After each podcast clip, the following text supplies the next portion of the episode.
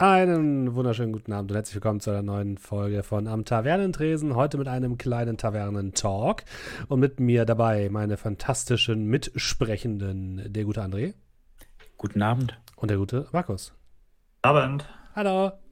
Ja, wir haben gedacht, wir machen jetzt auch noch mal eine kleine, äh, einen kleinen Talk. Äh, wenn schon die anderen beiden nicht können, machen wir einfach das.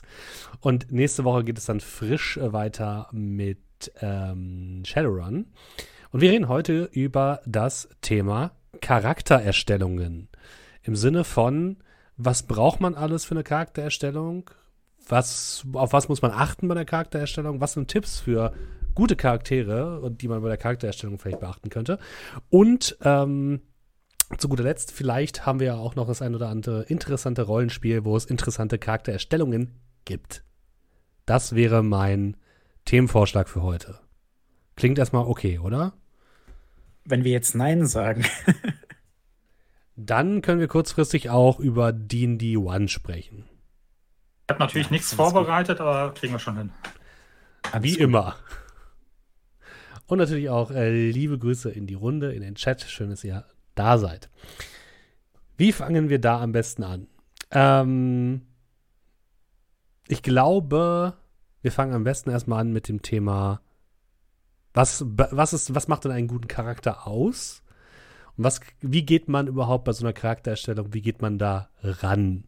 Und vielleicht wollen wir das mal an einem konkreten Beispiel festmachen oder an konkreten Beispielen, nämlich an unseren Shadowrun-Charakteren, um das Ganze ein bisschen plastisch zu machen. André und Markus, wer von euch möchte denn mal anfangen und möchte einmal darüber reden, wie er zu der Charakteridee für seinen Shadowrun-Charakter gekommen ist. Sollen wir dann auch, also sollen wir jetzt dann auch schon drüber reden, wie der Charakter, also jetzt nicht. Hashtag Spoiler? wie, wie ja, es endet also mit dem Spoiler Charakter? ist es jetzt nicht unbedingt, aber das ist dann so ein bisschen dieses, äh, kann man dann am Ende machen, würde ich sagen. So, so im Nachspann zu Shadowrun.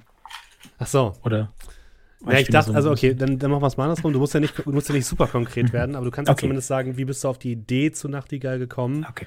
Und wo hast du dir beispielsweise, ähm, ähm, äh, ja, an was orientierst du dich und woran, was hat dich inspiriert? Äh, in dem Fall, also ich glaube, das kann ich dann auch so sagen. Also, erster Schritt, Shadowrun äh, ist so ein bisschen teambasiert. Also, wie es sehr viele äh, Rollenspiele sind, dass dann äh, so eine gewisse Aufteilung der Anführungszeichen Klassen gesucht werden. Genauso ist es ja auch bei Shadowrun, da braucht man dann einen, der sich mit der Technik auskennt, man braucht einen Magier, man braucht einen, der so das Zwischenmenschliche tut und dann noch einen, der äh, ja, draufhaut, rumballert. Und da war dann halt der Hintergrund, dass wir uns so insgesamt ein bisschen abgesprochen haben, wer in welche Richtung gehen wollte. Markus wusste ja relativ schnell, was er wollte. Und ähm, ja, da habe ich dann eben das Face, so nennt man das in Shadowrun, übernommen, das Gesicht zur Außenwelt vom Shadowrunner-Team, derjenige, der Verhandlungen führt. Das heißt, ich wusste schon mal, das muss ein charismatischer Charakter sein. Und in dem Fall, und da äh, denke ich, dass es kein so großer Spoiler ist, habe ich mich ein wenig von äh, der Serie Better Call Saul inspirieren lassen alle, die dann auch gesehen haben, wie mein Charakter gezeichnet wurde. Ich habe auch eine der Posen von dem guten Saul Goodman äh, genutzt. Zum einen das und manchmal habe ich auch so ein bisschen das, das, Gefühl, dass er auch so ein bisschen an Matrix angelehnt ist. Jetzt ist natürlich, weil er so gut schießen kann und sehr schnell ist. Ja, ja, Aber ja. das ist dann so im zweiten Schritt passiert, weil ich wusste ja dann, wir haben einen Magier, wir haben einen Techniker, die sind beide nicht so gut im Kampf. Wir haben einen Troll für einen Nahkampf ich habe einen Elfen, okay, dann gehe ich noch auf Schießen, weil irgendjemand muss es auch noch machen. Klar, ja, auf jeden Fall. Genau. Wie war es bei dir, Markus? Ähm, ja, äh, im Prinzip äh, ähnlich.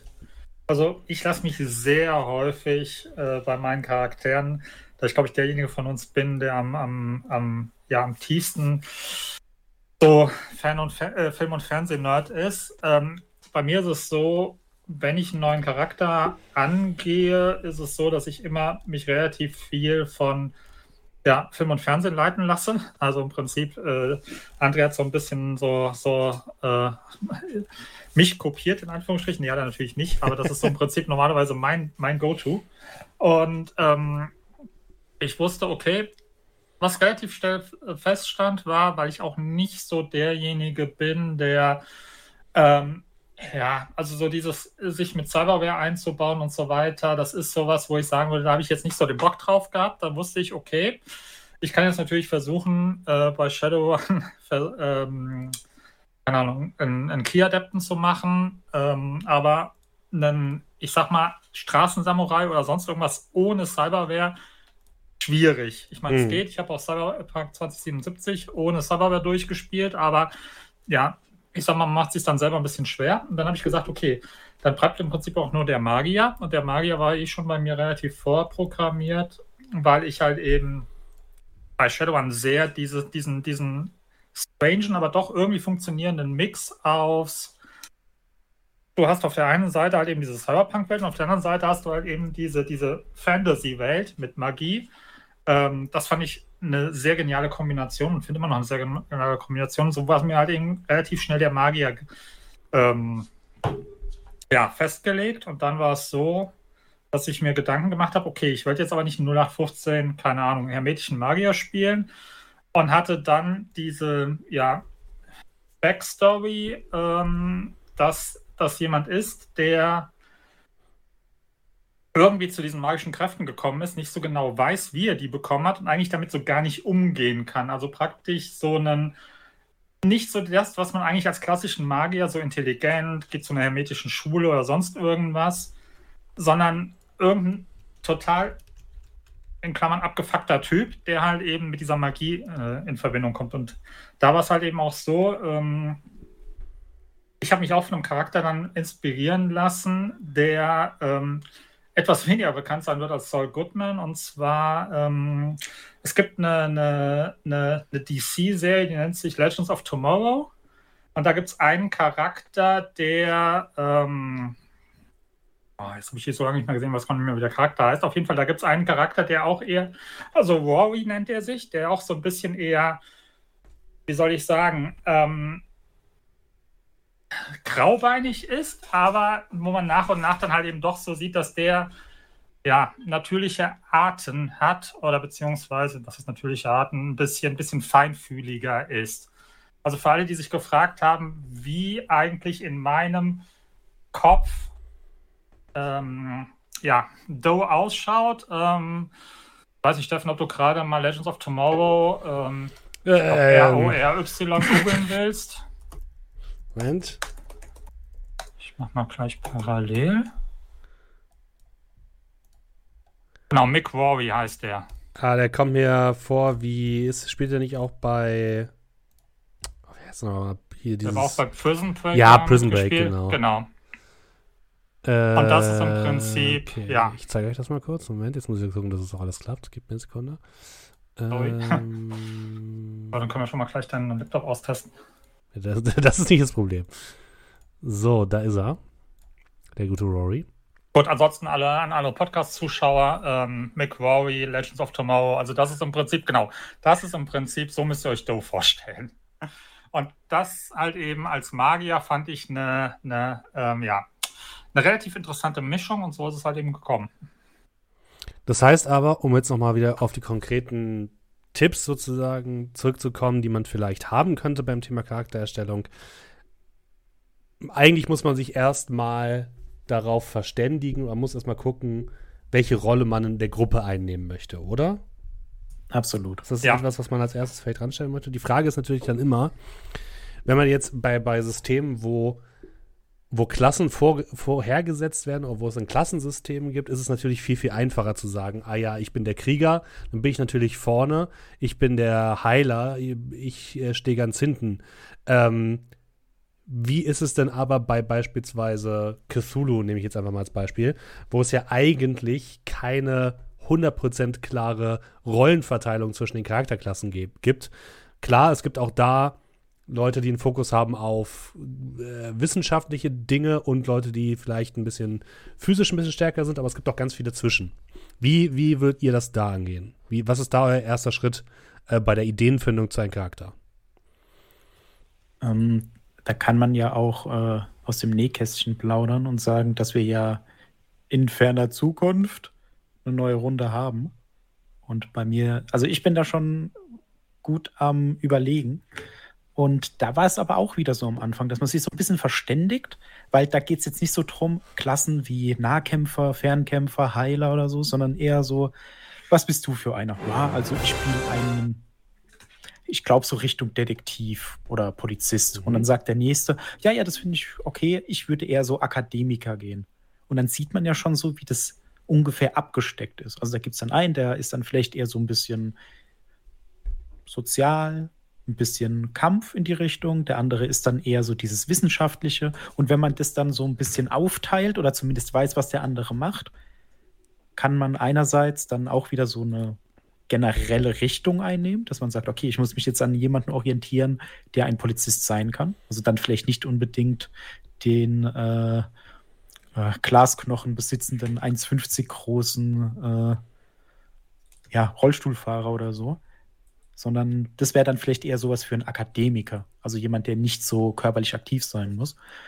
Und ähm, das, das war so der erste Schritt, den wir dann so hatten, dass so ungefähr die Richtung da war. Und der nächste Schritt ist dann natürlich, was jetzt bei so einem offenen System sehr schön ist, dass man so guckt, wo sind denn meine Schwerpunkte? Wie kriege ich den Charakter rund? Was sind seine äh, Hauptinteressen? Was sind die Interessen, die er so nebenbei hat, die er vielleicht aufgeschnappt hat? Vielleicht hat er ja gelernt zu reiten, aber der mag reiten nicht, aber er kann es halt trotzdem, weil sein Vater äh, der Besitzer von einem Gestüt ist. Und eigentlich sollte er, aber er wollte nicht und deswegen hat er das getan. Also das ist so ein bisschen dieses am Anfang ein bisschen eingrenzen, weil wenn man alle Möglichkeiten hat, dann wird es sehr schwierig. Ein Thema, mit den anderen kommunizieren und dann kann man sich so ein bisschen, äh, ja, kann man seiner Fantasie freien Lauf lassen. Und dann, hab, also für mhm. mich persönlich, ich habe dann, an, also bin dabei, das ist ja so ein laufender Prozess im Moment, ähm, dass ich sage, wo ist er aufgewachsen? Wie waren seine Eltern? Wie ist seine Person? Und dann entwickelt sich das alles so ein bisschen. Ich finde es gut, dass du das Wort Thema benutzt hast, weil das theoretisch ist das ja eigentlich das viel bessere Wort als so Klassen, ne? Weil das stimmt, ja. Natürlich hast du verschiedene Charakterklassen in unterschiedlichen Systemen, aber es gibt ja beispielsweise auch bei D&D Charakterklassen, die, die man in verschiedenen Rollen spielen kann. Also ein Paladin kann auch heilen, kann aber auch äh, in, in vorderster Front stehen. Ähm, Thema finde ich noch, noch viel, viel besser, weil man dann auch direkt sich ein bisschen überlegen kann, nicht nur, wie ist mein Charakter mechanisch aufgebaut, im Sinne von, welche Attribute hat der und was kann der gut, was kann er nicht so gut, sondern eben auch, was ist seine Hintergrundgeschichte, wie will ich den Rollen spielen und das ähm, da so ein bisschen aufzunehmen, finde ich auch einen sehr guten Ansatz. Über diesen Themenaspekt. Und ich, äh, tatsächlich, bei mir ist es auch oft so, ich lasse mich da auch ganz oft von, äh, von so Fernsehen und Film irgendwie so ein bisschen inspirieren. Also, weil man kann relativ schnell sagen, keine Ahnung, das ist ein Typ, äh, äh, XY, fällt gerade kein, kein Beispiel. Das ist jetzt Typ Legolas, mein Waldläufer, auch wenn es langweilig ist. Und dann kann man sich daran so ein bisschen langhangeln und so ein bisschen überlegen, okay, was macht das denn aus? Was bedeutet das für mich? Und wie kann ich vielleicht dieses Thema, was mich inspiriert hat, auch noch ein bisschen verändern, um es ein bisschen mir eigen zu machen. Weil niemand will ja in D&D einfach nur Legolas spielen, sondern will ja auch einen eigenen Charakter spielen. Hoffe ich zumindest. Ja, ja, also ich denke, es ist halt eben ganz gut, also wenn man, wenn man wirklich so gar kein Rangehen hat oder ganz komplett Neues und gar nicht so, wie soll ich sagen, aus dem Nichts einen Charakter erschaffen muss, dann ist es halt eben wirklich nicht schlecht hinzugehen und zu sagen, okay, was ist denn so in der Popkultur oder sonst irgendwas, irgendwas, was ich so als ähm, grobes Fundament nehme, was ich dann, wo ich dann meinen eigenen Charakter drauf aufbauen kann. Ja, deswegen zum Beispiel ähm, in unserer, äh, an unserem letzten Tavernentag hatte ich mal, ich habe es leider immer noch nicht geschafft, komplett zu gucken, aber so ähm, die ersten Minuten von, das muss ich aufpassen, dass ich das nicht verwechsel mit dem Ding, was Ben macht. Twindlewood Bay, war das mit den alten Damen oder ja. ist das Ding von Ben? Nee, Nein, okay. das war mit den alten Damen. Genau. Ähm, da ist es ja, glaube ich, auch so, dass du irgendwie so als Leitmotiv oder sonst irgendwas äh, eine Liste hast von irgendwelchen 80er Jahre Leuten oder sonst genau. irgendwas, genau. wenn mhm. ich mir so recht hier. Das ist zum Beispiel was, wo ich gesagt habe, okay, den Aspekt finde ich sehr spannend, weil das ist zum Beispiel so ein Aspekt, den ich ja äh, im Prinzip auch schon vor Brindlewood Bay so für mich angeeignet habe. Und das ist, glaube ich, dann auch was, was ich sehr spannend finde, was Charaktererstellung angeht, wenn man halt eben gar keinen Ansatz hat. Ja, bei Brindlewood Bay ist es auch so ein bisschen so, dass diese, diese, wir haben, ich glaube, es basiert ja auf Powered by the Apocalypse und da sind es, glaube ich, die Spielbücher und da heißt es, glaube ich, ich habe vergessen, wie die genaue Name für, diese, für das ist, aber das sind quasi auch die Charakterklassen, weil sie quasi den alten Damen bestimmte äh, Sonderfähigkeiten geben. Und ähm, wie ist es denn bei euch im Unterschied zwischen Kampagnen und äh, One-Shots? Also natürlich bei mhm. Kampagnen macht man sich wahrscheinlich ein bisschen mehr Gedanken als bei einem One-Shot in der Charaktererstellung, aber wie ist es da sonst bei euch? Habt ihr irgendwas, wo ihr jetzt sagen würdet, das unterscheidet für mich äh, einen One-Shot ähm, ganz stark von der Kampagne im Bereich der Charaktererstellung? Außer die Arbeit, die man reinsteckt, das Masterarbeit? Äh, ja, Stress und Panik. Mhm. Das Problem bei mir ist, ähm, ich weiß nicht, ob man es erkennen kann, ähm, oder ob das so ein bisschen Imposter-Syndrom ist bei mir, aber ich brauche immer eins, zwei Runden, bis ich in meinem Charakter drin bin und mein Charakter in mir so sinngemäß. Das bedeutet, ich fange meistens an zu spielen und während des Spiels entwickelt sich erst der Charakter. Ähm, was natürlich beim One-Shot extrem schwierig ist, weil das Problem ist, da musst du ja eigentlich, wenn das nur eine zwei Stunden oder drei oder vier Stunden One-Shot ist, musst du ja rein theoretisch in dem Moment, wo der äh, Spielleiter sagt, ab geht's, muss eigentlich der Charakter da sein. Und wenn ich dann erstmal ein, zwei Stunden brauche, um in den Charakter reinzukommen, sind die ersten zwei Stunden dann so ein bisschen meh, was bei einer Kampagne untergeht, zum Glück. Und deswegen, ähm, ja, also bei einem One-Shot ist es so, ich versuche meistens Charaktere zu spielen, wo ich sage, okay, da versuche ich, da komme ich vielleicht gleich da rein. Die sind vielleicht nicht ganz so komplex oder sonst irgendwas, ähm, weil man auch gar nicht so viel Zeit hat, im One-Shot dann alle Aspekte auszuleben. Und ähm, man kann halt eben viel mehr experimentieren, was aber auch dazu führt, dass man vielleicht den einen oder anderen Charakter dann auch mal wirklich dann an die Wand fährt, weil es halt eben nicht aufgeht. Ja, das ja. habe ich, hab ich aber auch. Ich glaube, meine One-Shot-Charaktere sind auch meistens deutlich experimenteller als alles andere, weil ich mir dann irgendwie einen Gimmick überlege, wie äh, keine Ahnung, ich möchte einen Charakter, der ganz besonders gut Golf spielen kann. Und dann, dann packe ich aber auch wirklich alles da rein, weil ich genau weiß, okay, am Ende des Abenteuers ist, ist der eh wieder weg und dann kann es auch egal sein. Wohingegen man natürlich bei einer längeren Kampagne immer so ein bisschen die Sorge hat, okay, scheiße, wenn ich jetzt wirklich einen Charakter habe, der jetzt äh, einfach nur Golf spielen kann und nichts anderes und den muss ich dann irgendwie über ein, zwei, vier, fünf, zehn Jahre mit mir schleppen, da macht man sich natürlich nochmal doppelt so viel Gedanken darüber, was man eigentlich spielen will und was nicht. Ja, also wie gesagt, zum Beispiel mein, ähm, wenn ich jetzt die Badenrunde nehme, da hatte ich so als, als ein Konzept von meinem Charakter war, okay, das ist ein Exzentriker, der immer von sich in der dritten Person spricht. Ich habe in der ersten Stunde extreme Schwierigkeiten gehabt, wo ich festgestellt habe, scheiße, jetzt habe ich doch wieder ich gesagt und so weiter, um da erstmal wieder reinzukommen mhm. in dieses Konzept. Also das war sowas, wo ich mir dachte, okay, das wäre was, das ist vielleicht cool für dann wirklich einen Few-Shot oder wie man das nennen will, aber ja, das war so, hm, äh, hätte ich mir gewünscht, dass ich da schneller drin bin in dem Charakter. Das hat dann ein bisschen gedauert. Wie ist es da bei dir, André, der Unterschied zwischen Kampagnen und ähm, One-Shots? Ja, also das ist ja schon so ein bisschen, wenn ich weiß, dass der Charakter kommt für eine Kampagne, wie bei Shadowrun, wie bei D&D, also jetzt für die längeren Kampagnen. Das ist ja nicht so was, dass wir sagen, hey, weißt du was, wir machen jetzt eine Kampagne, überlegt euch einen Charakter, sondern das ist dann Monate vorher schon ein Thema. Und ähm, da arbeite ich dann tatsächlich permanent daran. Das ist so ein bisschen dieses, ich bin duschen und dann fällt mir ein, boah, also ich glaube, er könnte jetzt äh, ein sehr großer Freund von Klassik, äh, klassischer Musik sein. Der könnte äh, eine große Abneigung gegen Hülsenfrüchte haben oder so. Also das sind so Sachen, ich denke da permanent dran bei einer Kampagne und mit der Zeit überarbeite ich das, dann wird es was anderes und ne, also man denkt immer so ein bisschen dran und irgendwann bringt man das dann zu Papier und dann geht man nochmal drüber. Und bei einem One-Shot ist es meistens so, dass ich mir wirklich ein Thema ausdenke. Zum Beispiel jetzt auch Badenrunde. Mhm. Da war dann das Thema, ich habe den Chat abstimmen lassen, was für eine Rasse. Und dann kam Tiefling oder Warforged raus. Beides gleiche Stimmen. Und dann habe ich mir gesagt, okay, das ist, wie kriege ich das zusammen? Und dann habe ich einfach gesagt, das ist ein Warforged, der denkt, er sei ein Tiefling. Erster Punkt. Und dann Warforged, okay, sowas wie ein Roboter, der wird roboterartig in seiner Handlung, in seiner Stimme, ne, vielleicht ein bisschen in seinen Ansichten. Und dann versucht man, also so bei einem One-Shot ist dann auch immer das Problem, du kannst dem Charakter nicht so die Tiefe verleihen, weil du nicht die Zeit hast, es Mhm. auszuspielen. Zum Beispiel jetzt auch äh, Markus Charakter von Shadowrun. Der taucht in einem One-Shot auf, dann geht man raus und denkt sich, boah, ist der, irgendwas ist dem über die Leber gelaufen. Weil das ist so das Erste, was man sieht von Doe, dass der so ein Mhm. bisschen kriescremig ist, ein bisschen abweisend. Aber das heißt ja nicht, dass der Charakter so ist.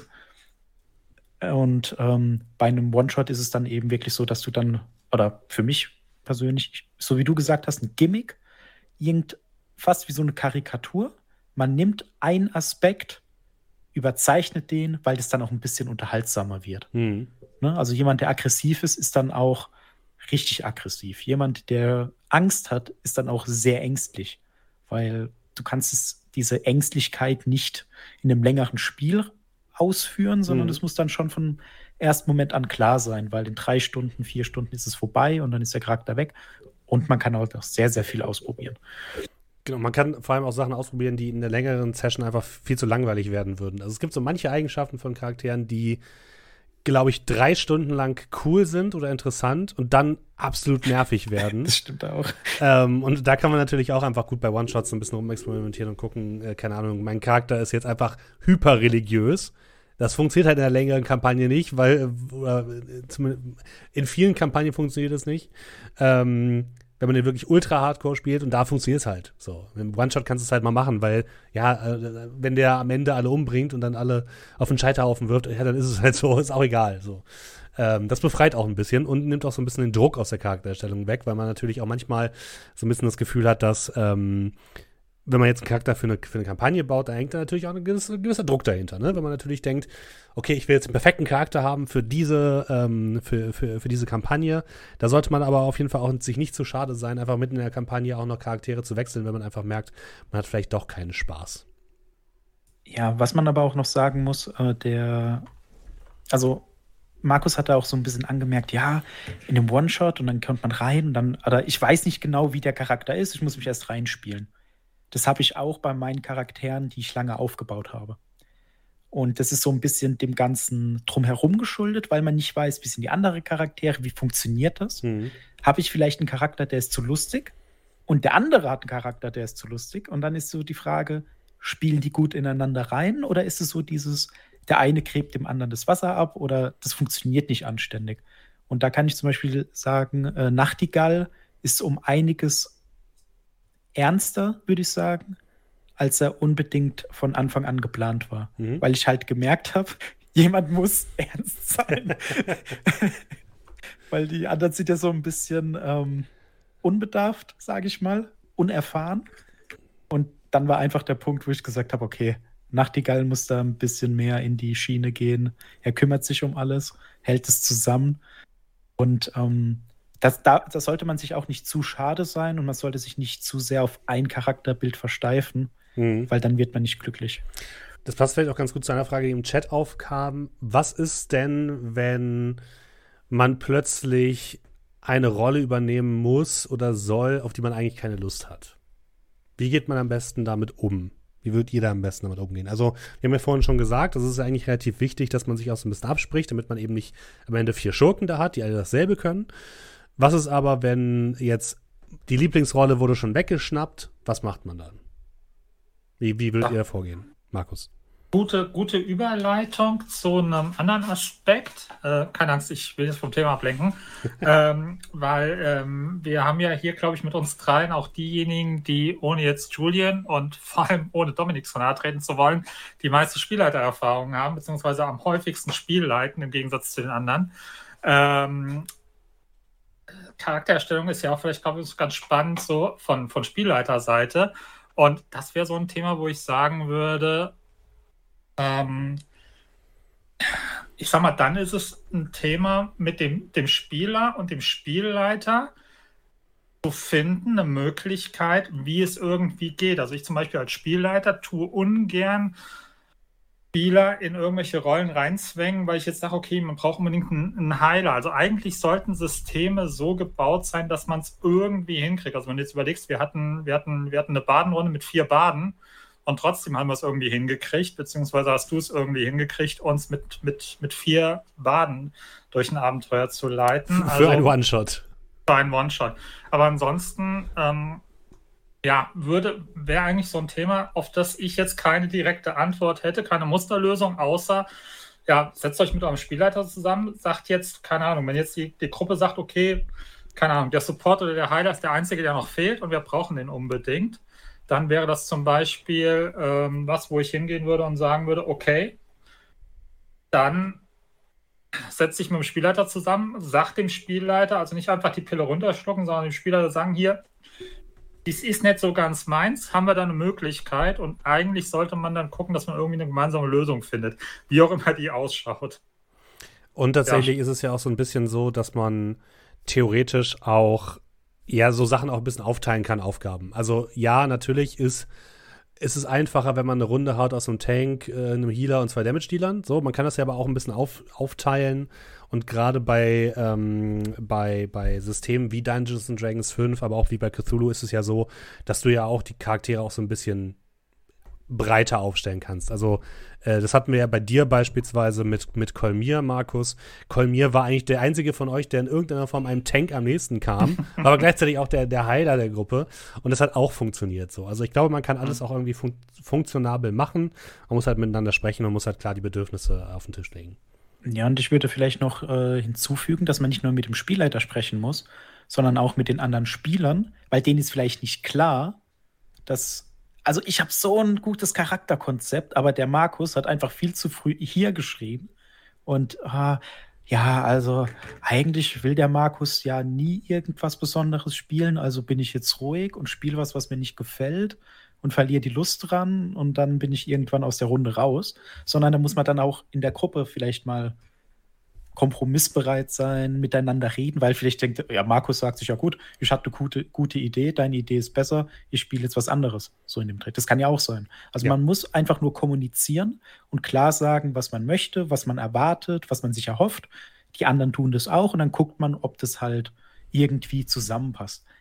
Jetzt äh, bei D&D finde ich das zum Beispiel jetzt auch nicht so schwierig, weil da kann man unter Umständen dann auch auffüllen, dass man sagt, oh, da gibt es einen NPC, der macht eigentlich nichts außer euch zu heilen. Kann man dann auch als Aufhänger benutzen oder so.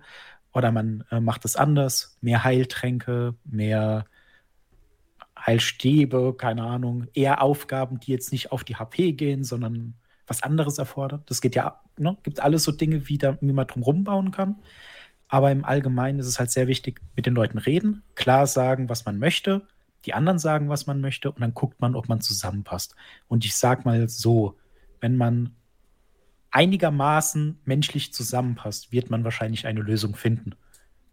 Aber was man nicht machen sollte, sich dann irgendwie durch ein Abenteuer durchzuquälen oder in eine Kampagne, sondern dann schon, also man, man darf dann halt auch schon mal sagen, hey Leute, das macht mir halt gar keinen Spaß und wenn ja. ich das machen müsste, dann würde ich nicht mitspielen wollen.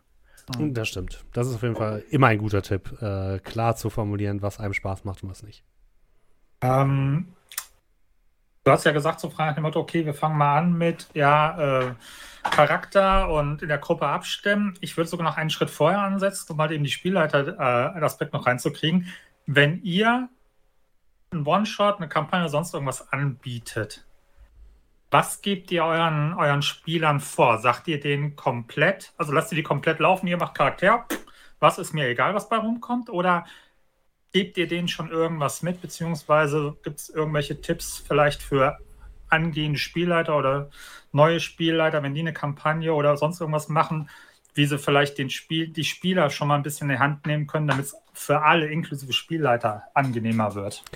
Ähm, bei mir hängt es ganz stark vom Setting und vom Plan ab, den ich habe. Also wenn man sowas spielt wie Cthulhu, gebe ich den Leuten zumindest schon mal mit, welche Skills wichtig sind und welche nicht, weil die dann besser einschätzen können, dass wenn sie einen Buchhalter spielen, der 100% auf Buchhaltung und den Rest auf Yachten fahren hat, dass das vielleicht in einem Abenteuer in der Wüste nicht ganz so gut funktioniert.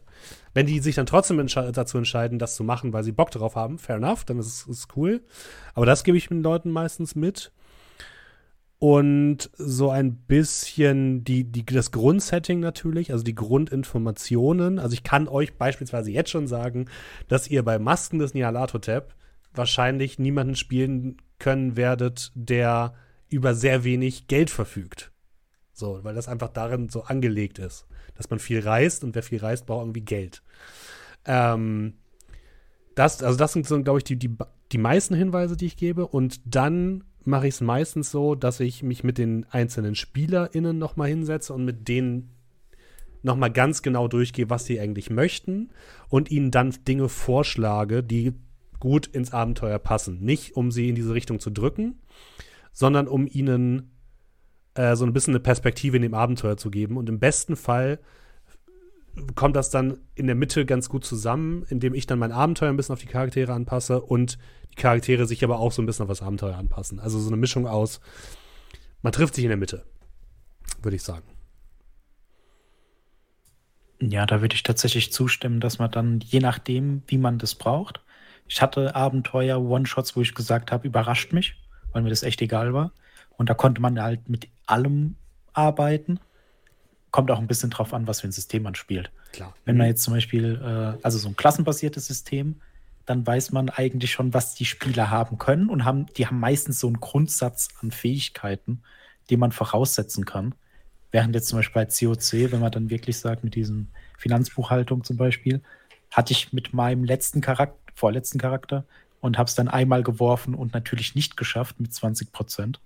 Ähm, und da, da ist dann das ein bisschen wichtiger. Oder was da halt auch sehr wichtig ist, wir machen ein Abenteuer in einer urbanen Gegend. Das hat sehr viel damit zu tun, mit Leuten zu verhandeln.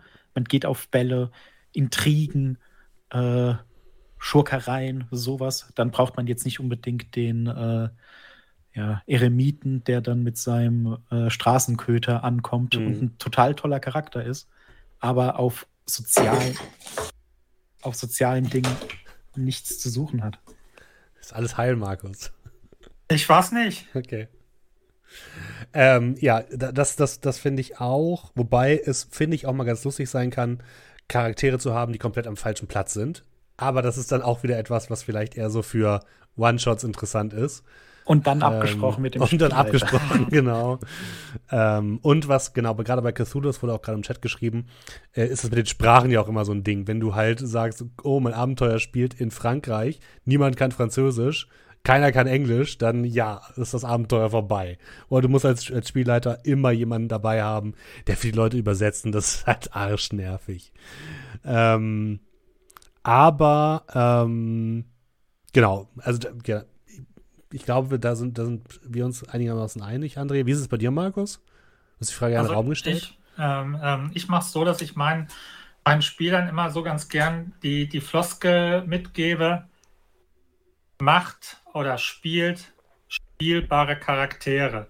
Und dann noch mit ein paar Sätzen, dann je nachdem fürs Setting sage, was ich mit spielbaren Charakteren meine. Das bedeutet, ähm, wenn, ich sag mal so ein bisschen so, vielleicht um mal die DD-Thematik wieder rauszugreifen, so ein bisschen das Alignment von dem Abenteuer vorzugeben oder von der Kampagne. Das bedeutet also, dass ich zum Beispiel hingehe und sage, okay Leute, wenn dem Spieler jetzt unbedingt danach ist, den ähm, ich werde von allem getriggert und baller den Leuten die Rüben vom Kopf äh, Charakter, ja, mit einer ganz kleinen Lunte äh, spiele, dann ist der vielleicht in einem Re äh, oder einen, der das Gefühl hat, okay, er muss ähm, er muss das eher so comedy-mäßig anlehnen in einem ernsten Setting, dann ist es mal so ein bisschen problematisch. Da sage ich den Leuten, das sage ich den Leuten halt dann immer, Leute, macht spielbare Charaktere, die halt eben in der Lage sind, A, mit den mit der Welt und mit den Mitspielercharakteren vernünftig zu agieren und nicht halt eben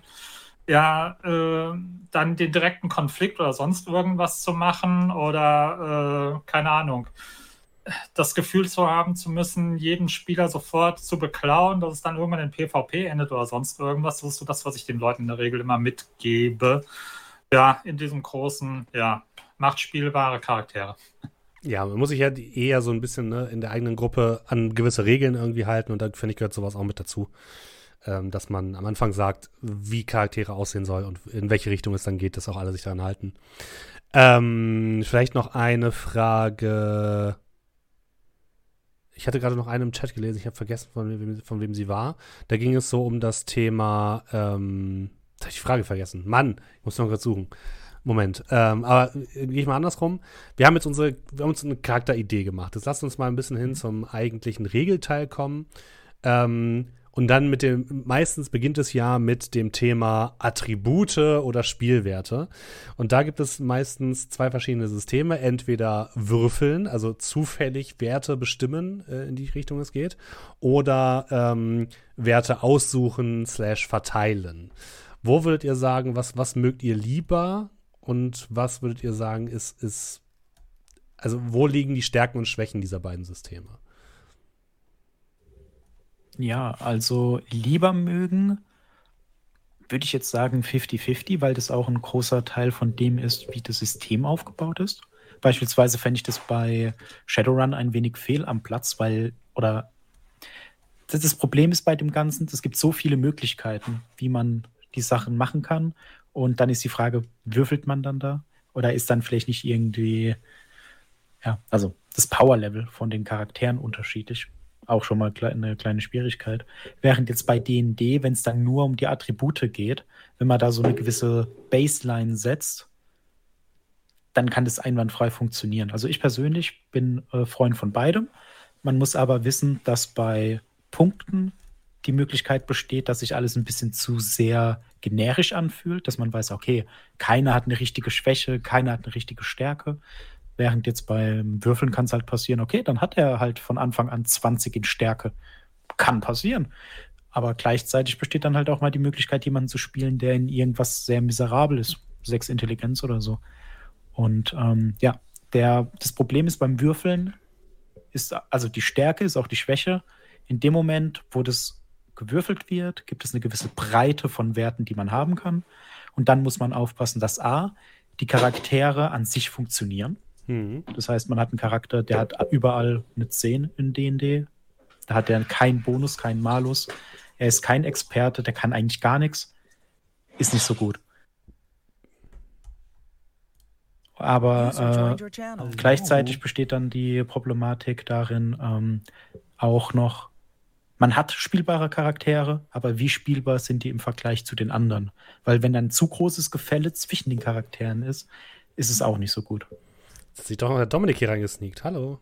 Ja, ich habe da gehört, dass ihr hier so eine Three-Man-Show macht und einer muss euch ertragen, der am meisten Erfahrung, was Spielertern und äh, Charakterbildung ja, angeht. Ja, ich wollte gerade sagen, wir wollten mal einen Nur-Spieler. Also genau. alle Leute, die, die jetzt ähm, noch weitere tiefe Gespräche erwarten, einfach abschalten.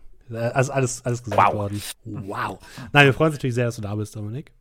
Ja. Ähm, was würdest du denn sagen? Meinerseits. Lieber Charakterwerte auswürfeln oder lieber äh, auswählen? Oh, spannendes Thema. Habt ihr alle euren, schon euren Senf dazugegeben? Nee, aber du bist jetzt gerade hier so reingesneakt. Jetzt kannst du auch jetzt direkt äh, was Spotlight on you. Ja, also ich meine, wir spielen ja sehr viel in unserer Runde. Und äh, wenn wir gerade, wenn wir One-Shots machen, das haben wir ja auch, glaube ich, bei der letzten Charaktererstellung, die wir gemeinsam mit euch hier im Stream gemacht haben, auch gezeigt, dass wir das sehr, sehr gerne ausgewürfelt haben, weil es hat so ein bisschen Nervenkitzel und der Charakter wird in gewisser Weise für dich vordefiniert und du guckst dann, was du daraus machst. Das finde ich sehr, sehr schön. Bei einer langen Kampagne, wenn man sich ja viel mehr mit dem Charakter auseinandersetzt, als es man bei einem One-Shot tut, würde ich aber dann, glaube ich, das nicht dem Zufall überlassen. Oder zumindest so, äh, wie war die Regel, Ditch the Lowest oder so, äh, dass man da ein bisschen modifizieren kann. Also, ich würfel sehr, sehr gerne, weil es Nervenkitzel ist, aber auf einer langen Kampagne, mhm. wenn wir jetzt hier äh, eine lange DD-Kampagne wieder starten würden, würde ich sie, glaube ich, lieber äh, würfeln und dann zuweisen. Meinst du? Genau, das machen wir eh meistens, dass wir in irgendeiner Form zwar würfeln, aber dann noch irgendwie eine Art von Rettungsanker für die Spielenden irgendwie haben. Also ich mache das bei, bei Cthulhu meistens so, dass die Leute halt die Werte dann zuweisen dürfen und einen Wurf wiederholen dürfen komplett, wenn sie möchten. Ähm, das kann natürlich auch schief gehen, auch wenn man, also man kann auch trotzdem Scheiße würfeln und dann ist es halt so. Aber ich finde gerade auch Würfeln hilft mir, wenn ich noch nicht so ein klares Bild von meinem Charakter habe. Also wenn ich vielleicht einen, einen groben Entwurf habe, aber noch nicht ganz genau weiß, wo drin ist er eigentlich gut und wo drin eigentlich nicht. Wenn ich dann aber die Würfelwerte schon mal habe, dann weiß ich zumindest, okay, ähm, ich kann zum Beispiel eine Sache richtig gut und eine Sache richtig schlecht. Dann weiß ich schon mal, dass ich mir überlegen muss, wie, in welche Richtung es dann geht. Und das, das hilft mir manchmal auch so ein bisschen meine eigene Entscheidungsparalyse zu überwinden bei solchen Angelegenheiten. Ja, ansonsten, was ähm, meine Meinung angeht, also ich bin natürlich ein absoluter Freund von Auswürfeln, weil es halt eben, wie schon von den anderen gesagt, halt eben die Sache spannender macht, individueller macht und so weiter. Ähm, ich dann allerdings aber auch als Spielleiter bei mir hingehe und sage, okay, wenn meine äh, Spieler auswürfeln, dass ich als Spielleiter dann nochmal mit, mit, mit Spielleiter milde drüber schaue und dann, wenn es ganz übel ist, dann einfach sage, okay, komm, der Charakter ist nicht lebensfähig, würfel ja. nochmal neu. Also gerade so zum Beispiel, keine Ahnung, ähm, man hat aus irgendwelchen Gründen, es halt eben dumm gelaufen ist, man hat beim Auswürfeln, keine Ahnung, 1-1, 2-2, mhm. ja, dann bist du bei 5. Ähm, ähm, da ist es dann halt eben so, da sage ich dann, hey, komm, wir würfeln nochmal neu und dann gucken wir, was bei rumkommt. Und äh, ja, was vielleicht dann aber auch bei dem Thema wichtig ist, zum Thema Charakterspiel, ähm, was ich sehr oft festgestellt habe, was auch so ein bisschen in den Thema Ernsthaftigkeit und so weiter reingeht, nur weil jemand schlechte Werte hat oder Werte hat, die unter dem Durchschnitt sind, heißt es nicht, dass man dem, dass dann denjenigen dann in dem Wert das Extrem machen muss. Also ja, also nur weil mhm. jetzt zum Beispiel, wenn wir jetzt sagen, nehmen wir mal das, das klassische, keine Ahnung, ähm, Intelligenz D&D, Normaldurchschnitt ist 10, der hat jetzt keine Ahnung, eine, eine 8 oder eine 7, ja, dann heißt das nicht automatisch, dass der nicht in der Lage ist, sich die Schuhe zuzubinden oder sonst irgendwas, sondern, keine Ahnung, dann hat der halt eben vielleicht Wisdom, also sprich Straßenschleuer, aber hat halt eben jetzt nicht so das ultimative Schulbildungssystem. Das heißt jetzt nicht, dass der komplett, ja, äh, ja. Musst du nicht als Hinterwäldler spielen. Danke. Genau, man kann die Sachen auch anders interpretieren. Vielleicht ein, ein Beispiel dazu, ähm, weil ich es gerade letztens hatte, da habe ich Cthulhu-Charaktere ausgewürfelt und da ist es halt so, du würfelst mit bei den meisten Attributen mit 3w6 und attribu äh, äh, addierst dann addierst, multiplizierst mal 5, so, das wollte ich sagen. Und ähm, da hatte ich wirklich zwei Charaktere, die, die wirklich richtig krassen Unterschied haben in den, in den Attributsleveln. Bei einer hatte ich ähm, der höchste Wert war eine 90, also was der höchste Wert ist, den man überhaupt würfeln kann. Dann habe ich dreimal 75 gehabt und das, der schlechteste Wert war eine 40. Und bei dem anderen Charakter hatte ich als schlechtesten Wert eine 20, dann kam direkt eine 35 und der beste Wert war gerade mal eine, eine 65. Also, ich finde, bei Würfeln ist auch so ein bisschen schwierig, da die Balance manchmal zu halten zwischen den Spielenden, weil man will ja auch so ein bisschen darauf achten, dass sich manche SpielerInnen nicht benachteiligt fühlen. Und das kann natürlich beim Würfeln mal passieren, dass eine Person einfach richtig, richtig gut würfelt und eine Person halt einfach nicht. Ähm, aber ja, da gebe ich euch ja vollkommen recht, das muss man dann einfach als Spielleiter auch so ein bisschen im Auge behalten und da einfach die, die korrigierende Instanz einfach sein. So. Ja, also wenn ich jetzt sehen würde, denn wenn ihr alle würfelt und ihr würfelt mega hohe Ergebnisse und dann komme ich und würfel dann halt durchschnittlich so ein 40er Wert bei COC, dann denkt man sich so schon, na, das ist jetzt Kacke. Äh, und gerade bei manchen äh, Regelwerken hat man dann auch das Gefühl, wenn dann viele Würfe hintereinander nicht klappen, dann ist der Charakter doof, dann ist man nutzlos und dann schlägt sich das auf die Spielpsyche dann nachher vielleicht noch aus und dann hat man keinen Spaß am Spielen. Auch blöd. Ja, ja. am Ende sollen ja alle Spaß haben. Genau, dass so. man halt so guckt, alle ungefähr in einer Richtung, ne, so vom Level her. Kleine Unterschiede sind egal, aber dass die zumindest jeder das Gefühl hat, okay, ich bin in irgendwas auf jeden Fall sehr gut und wo vielleicht die anderen nicht gut sind. Ich bin ein wichtiges Mitglied und dann geht es meistens auch. Gleichzeitig aber auch, äh, ich habe auch einen Spieler gehabt, der hat sehr, sehr gut gewürfelt bei einer D&D-Charakterstellung. Ich lasse die würfeln, wenn sie wollen sowohl bei der Charakterstellung als auch bei den Leben, das stelle ich frei. Ähm, und der hat es so gut gewürfelt, dass er dann von sich aus gesagt hat, weißt du was, ich verzichte darauf, mhm. damit ich einen Wert unter 14 habe. und ähm, ja. Man muss ja auch einfach sagen, auch also für mich sind auch einfach Charaktere, die keine Schwäche haben, sind einfach langweilig. Also wenn ich jetzt einen Charakter würfeln würde und würde nur die besten Zahlen kriegen, ja, wäre es auch irgendwie lame. So, also Klar, es gibt auch Leute, die, die irgendwie so ein bisschen Min-Maxing betreiben, die sich dann freuen würden ja. und sagen würden, haha, jetzt bin ich der, der Beste von allen. Mal schauen, wie es funktioniert. Aber es macht halt keinen interessanten Charakter, finde ich. Ich weiß noch, ich habe einmal eine Runde mit André gespielt, die hat der André geleitet und äh, wir durften die Charaktere äh, händisch auswürfeln und einfach andere die Ergebnisse mitteilen. Und ich habe so gut gewürfelt, dass ich bei manchen Würfen einfach mein Ergebnis nach unten korrigiert habe, damit keiner denkt, dass ich schummel. Ich habe andere gesagt am Ende dann so, ja, ich habe einen Wert irgendwie runterkorrigiert um zwei, drei, weil ich habe so hoch gewürfelt. Ich dachte, du denkst, ich bescheiß dich. Was ich noch ganz interessant fand, ist, äh, Lordagan hatte geschrieben im Chat, dass er mal einen Spieler hatte, der quasi von sich gesagt hat, er verlangt eigentlich, dass der Spielleiter die Spielwelt oder das Abenteuer auf die Charakteridee des, Charakter, äh, des, des Spielers anpasst. Ich finde, da muss man auf jeden Fall sagen, es ist immer ein Geben und Nehmen. Ein Thema, was immer gerne vernachlässigt wird, aber was auf jeden Fall wichtig ist, auch als Spielleiter oder als Spielleiterin sollte man Spaß an der ganzen Geschichte haben. Moment. Man gehört zur Spielgruppe. Was?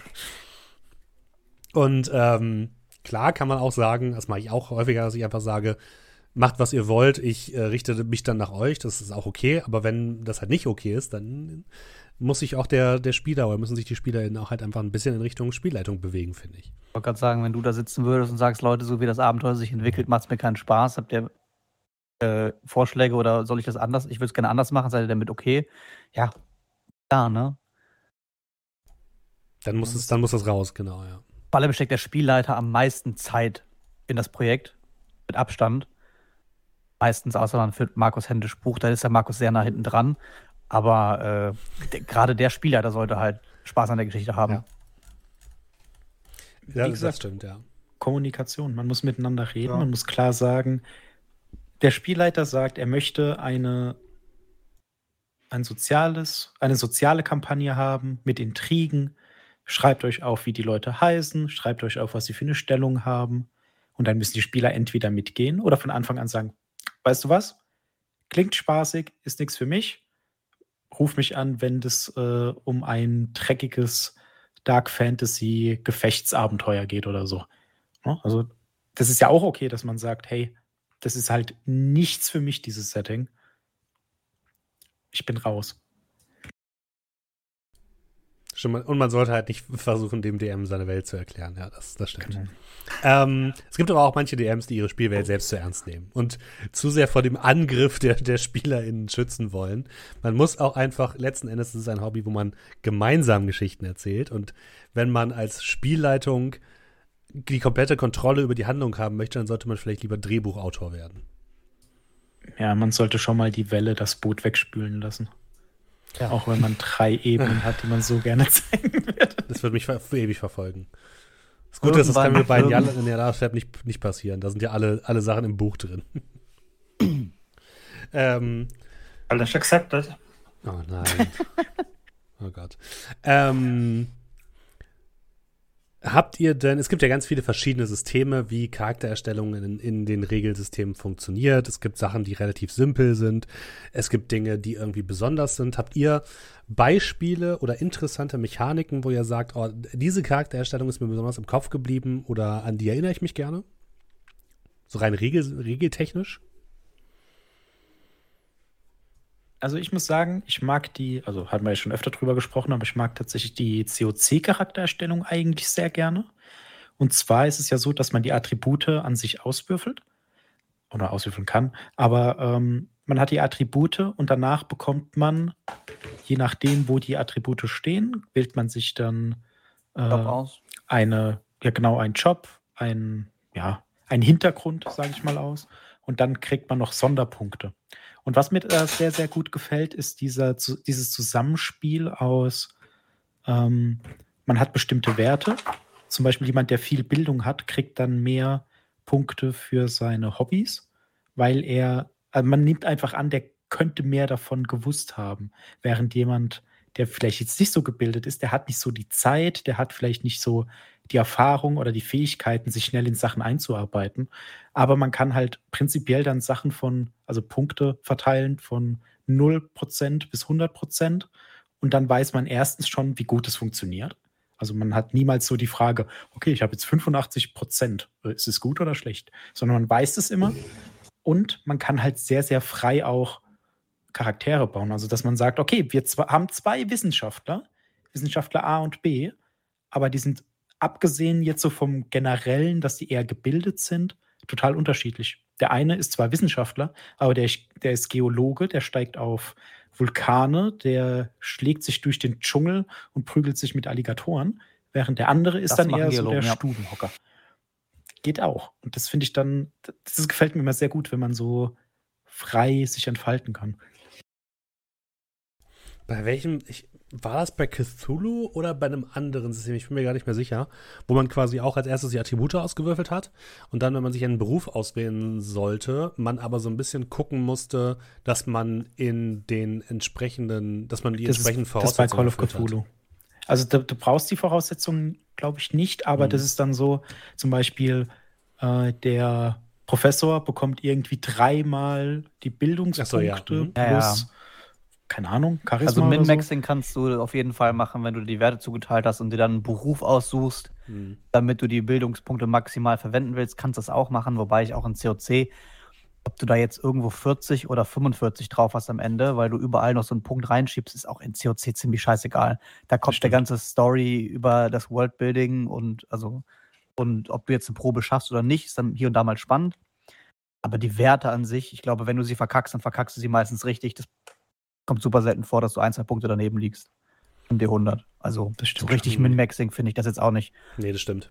Ich, ich finde ja tatsächlich auch so narrative Systeme der Regelerstellung, äh, der, der Regelerstellung, der Charaktererstellung ganz interessant, wo man, ich glaube, es nennt sich Path-System oder so, wo man quasi Life Path. Life Path System, genau, wo man das äh, Le Leben, das, das frühere Leben des Charakters so ein bisschen nachspielt. Das bedeutet, man, ähm, ich habe es zum Beispiel gehabt bei Infinity, dem ähm, RPG. Da ist es so, dass man ähm, auswählt, wo man geboren ist, dann wählt man aus, wo man zur Schule gegangen ist, dann wählt man aus, was man für eine Ausbildung bekommen hat und dann, wo man, wo man quasi arbeitet. Und an jedem dieser Punkte, äh, dieser Karriereleiter sozusagen oder dieses Lebensweges, ähm, musste man teilweise auch würfeln und dann kann es halt sein, dass du zwischendurch irgendwie, äh, keine Ahnung, hast die Schule abgebrochen oder so und musst dann irgendwie anders dich weiterentwickeln. Das finde ich an sich super spannend, nimmt aber natürlich mir als Spieler wieder so ein bisschen die Kontrolle über meinen eigenen Charakter, wenn ich eigentlich sage, ah, der, der, soll, der soll Arzt sein, er aber dann irgendwie, keine Ahnung, die Prüfung versaut, weil ich einfach scheiße gewürfelt habe. Aber ähm, finde ich, bringt auch noch mal ganz interessante Ideen für die Charaktererstellung, gerade wenn man jetzt von vornherein noch nicht so einen ganz genauen, ähm, noch, noch nicht eine ganz genaue Idee dafür, davon hat, was der Charakter eigentlich ist oder was, wohin man mit dem Charakter möchte. Ja, das, da sprichst du mir ein bisschen auf der Seele, weil ich habe eben gerade auch äh, heimlich in meinen Schrank reingegriffen und ähm, ähm, Infinity ist ja, glaube ich, auch Modifius. Ja. Ähm, genau, also zum Beispiel LifePath war auch das, was ich erwähnen wollte. Ich kenne es halt eben von Star Trek Adventures, wo du halt eben auch dein, wo bist du aufgewachsen, wo hast du dein Leben ver äh, als Teenager verbracht, auf einem Raumschiff, auf einer Raumstation, auf einem Planeten. Dann in welche Richtung bist du gegangen? Äh, rotes Shirt, ge- gelbes Shirt, blaues Shirt.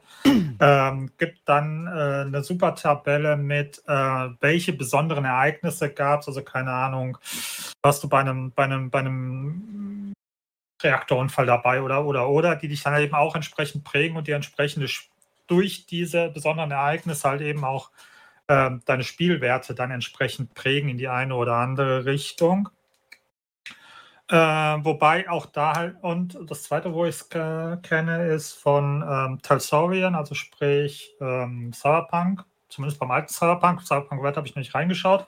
Und äh, Witcher, wo es dann halt eben auch so ist, dass du sagst, okay, also beim, beim alten Cyberpunk war es so, dass du, glaube ich, für jedes Jahr sogar, also ab, ab deinem 18. halt eben ausgewürfelt hast, je nachdem wie alt du bist, hast du für jedes Jahr ein Ereignis gehabt, was es dann irgendwie Anpassungen an deinen Charakter gab. Und ähm, was halt eben bei Star Trek Adventures zum Beispiel immer steht, heißt oben drüber immer ähm, äh, Würfle oder wähle aus. Das bedeutet, man kann dann immer noch sagen, okay, ich lasse erstmal den Würfel entscheiden und wenn ich sage, okay, das passt mir dann doch nicht, dann mache ich halt eben einen Reroll oder gehe halt eben hin und sage, okay, ich nehme jetzt doch aktiv was anderes, weil das halt eben besser passt, aber zumindest, dass ich mal erstmal sozusagen reinschaue und gucke, was dann da überhaupt Masse ist. Ja. Ich finde es halt da, finde ich super. ich halt da besonders interessant, dass du eigentlich immer einen Charakter, dass am Ende immer ein Charakter rauskommt, der schon was erlebt hat und wo man schon Dinge erzählen kann und wo man automatisch Story Haken bekommt, mit denen, aus dem man dann einfach die Backstory des Charakters noch tiefer machen kann. Und das hilft mir ab und zu mal, oder hilft mir eigentlich ganz gut äh, oder sehr.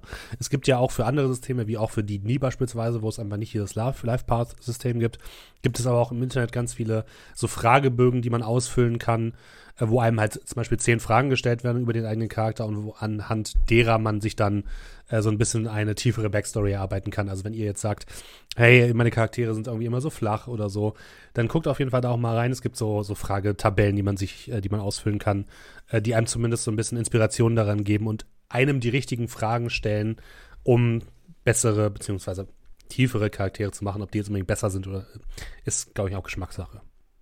Was ich auch bei ähm, Star Trek Adventures gesehen habe, mich zwar noch nicht aktiv damit beschäftigt habe, weil so tief oder den Weg bei der Charaktererstellung bis jetzt nie gegangen ist. Da gibt es eine Möglichkeit, wo du hingehst und sagst, okay, du tust irgendwie nur drei Viertel deiner Werte vergeben und ein Viertel hältst du noch zurück und gehst praktisch mit einem Dreiviertel-Charakter in das erste Abenteuer und erst im Laufe des Abenteuers entwickeln sich dann, wie soll ich sagen, die Werte deines Charakters aus dem, was er in diesem Abenteuer erlebt. Das bedeutet, dass du halt eben dann in dem Abenteuer noch die Möglichkeit hast, dann anzupassen. Finde ich auch sehr interessant und sehr spannend. Ich weiß nicht, kennt ihr da irgendwelche Systeme, die das so ähnlich machen oder sind alle Systeme, die ihr so kennt, du gehst komplett in das Abenteuer rein mit deinen festen Werten? Hm, also das ist jetzt nicht das System an sich, aber bei Shadow of the Demon Lord gibt es beispielsweise ein Abenteuer an sich, bei dem gesagt wird, also am Anfang ist es so, dass jeder einen Standardcharakter spielt. Ihr habt ja beim letzten Mal was gespielt, da wart ihr alle Level 1 mit Krieger, Schurke, Magier. Casimir.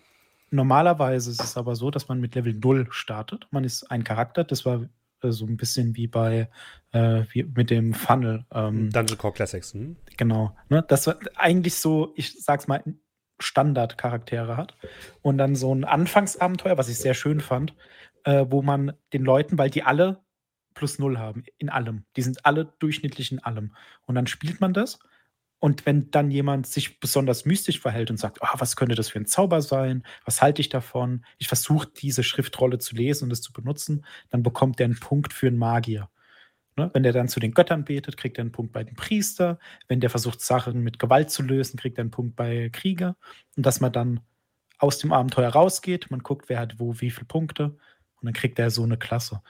Ähm, was es aber auch im Allgemeinen gibt, äh, jetzt zum Beispiel bei Savage Worlds, würde ich sagen, oder bei äh, Warhammer Fantasy, dass man eine gewisse Grundausstattung hat. Also man hat eine gewisse Grundrichtung aber die Entwicklung ist nicht darauf beschränkt, dass man sagt, oh, ich möchte jetzt ein Krieger sein und danach werde ich zum Kriegsherrn und danach werde ich, werde ich zum Champion, sondern das ist dieses, jetzt zum Beispiel bei Warhammer Fantasy, man ist am Anfang irgendwie ein Rattenfänger und dann wird man ein Söldner und dann wird man irgendwie zum Hexenjäger, wenn das so von den Voraussetzungen passt. Also, dass man so in der Story bei der Charakterentwicklung dann wirklich eine starke Entwicklung hat. Nicht nur, ich bin besser im Schießen, sondern ich bin dieser Charakter mit dieser sozialen Stellung an diesem Punkt. Und ähm, bei Savage Worlds beispielsweise ist es dann so, dass man durch äh, Feeds sich sehr stark spezialisieren kann. Also, dass man sagt, okay, ich bin eigentlich sehr gut im Kämpfen, aber ich werde jetzt sehr gut im Kämpfen mit zwei Waffen. Sehr gut im Schießen. Ich werde ein sehr guter Magier oder sowas. Und dann, dass es dann sich in der Geschichte selbst? Dass sich das entwickelt und man dann sehr, sehr stark äh, spezifiziert auf der anderen Seite rauskommt. Ja, das ähm, finde ich auch sehr interessant und ich glaube, das ist auch gerade wieder so ein bisschen im Trend eben durch diese Oldschool Revival-Richtung, äh, wo eben auch Shadow of the Demon Lord, aber auch Dungeon äh, Crawl Classics und sowas herunterfällt, wo, glaube ich, auch einfach viel weniger Aufwand am Anfang in die Charaktererstellung reingesetzt wird, sondern der Charakter entwickelt sich halt auch so ein bisschen eben mit der Kampagne, wie du es gerade gesagt hast, André. Und was vor allem interessant ist, das spricht, glaube ich, auch so ein bisschen ähm, oder würde auch so ein bisschen das verhindern, was Markus vorhin angesprochen hat. Man muss nicht von vornherein in seinem Charakter drin sein, sondern man kann auch mit dem Charakter gemeinsam irgendwie so ein bisschen wachsen und den selbst irgendwie ähm, an seine eigenen Bedürfnisse im Laufe des Abenteuers anpassen. Und man muss sich gar nicht am Anfang so viele Gedanken darüber machen, sondern man kann einfach anfangen, mal losspielen und dann ähm, wird das irgendwie schon helfen. Und ich glaube, das ist für, für manche Leute ist dieses ganze Thema Charaktererstellung und Hintergrundstory und so bestimmt auch einfach eine große, eine große Hürde. Und da helfen natürlich solche Systeme wie Wie bei äh, Schatten des Dämonenfürsten und so weiter. Und gerade da, ich habe es auch bei, bei Dungeon Crawl Classics, fand ich es halt auch interessant, dass man erstmal vier Charaktere auswürfelt, die aus drei Sachen bestehen. Und dann guckt man, wer überlebt. So. Ist auch interessant. Eine interessante Variante der Charaktererstellung. Und es verbindet halt, also es, es führt dazu, dass man, glaube ich, viel, viel stärker sofort mit dem eigenen Charakter verbunden ist. Glaube ich. Ja, auf jeden Fall. Dadurch, dass man direkt eine Situation hat, wo die Charaktere leben oder sterben, da hat man dann eine Verbindung. Der hat einen Namen, den man wahrscheinlich nicht mal selbst ausge, ne, hat mal ausgewürfelt und der hat irgendwelche Werte. Und man wollte eigentlich, dass der Stärkere überlebt, aber der ist gefressen worden. Jetzt hat man den anderen und der hat es dann durch viel Würfelglück geschafft und jetzt hast du da diesen Typ, der eigentlich nichts kann, aber trotzdem noch lebt. Und dann hat man trotzdem schon so ein, ja, eine gewisse Beziehung zu dem. Das, das fand ich sehr, sehr schön bei Dungeon Crawl Classic am Ende. Ja. Die eine Person, die es dann auch noch geschafft hat, den großen Dämonenfürsten zu töten und dann mit einem HP noch raus, rausgekommen ist. Ja. Das ist. Dann hat man auch einfach direkt Bock, den weiter zu spielen, wenn man denkt so, so äh, der hat jetzt was geschafft. Ja, und auch dann kriegt man quasi erst danach, wenn, wenn man den Charakter hat, der überlebt hat, die entsprechende Klasse zugewiesen. Und man kann sich die Klasse auch nicht aussuchen, sondern es hängt auch damit zusammen, in was man gut ist und was man während des Abenteuers erreicht hat. Ja, das finde ich auch sehr spannend. Sollten wir mal, ich glaube, wir haben jetzt außer DCC und, ja gut, DCC haben wir es halt gemacht, Schatten des Dämonenfürsten haben wir es im One-Shot gemacht, aber ich finde, man sollte, wir sollten mal so eine, ähm, so eine Charaktererstellung auch mal wieder spielen, weil ich das tatsächlich sehr interessant finde. Äh, ist es euch schon mal passiert, dass ein Charakter während der Charaktererstellung gestorben ist? Es gibt ja auch solche Systeme, die, keine Ahnung, äh, wo man irgendwie würfeln muss und dann auf irgendeiner Zufallstabelle und wenn man eine 100 würfelt, ist der Charakter tot während der Charaktererstellung. Das ist jetzt noch nicht, weil das klingt sehr kontraproduktiv. ja. Dadurch, dass ich halt eben in erster Linie sehr viel mehr leite als spiele, komme ich ja kaum dazu, Charaktere zu erstellen. Ja, was da eher sterben kann, ist vielleicht eine Charaktervorstellung. Weil wenn man sagt, ah, ich würde eigentlich gerne sowas machen und dann macht man das zufällig und bumm, hat man dann einfach einen zu niedrigen Intelligenzgrad für seinen Charakter. Oder, äh, oh, du hast irgendwie nur eine Hand zur Verfügung, die andere ist äh, stark gelähmt.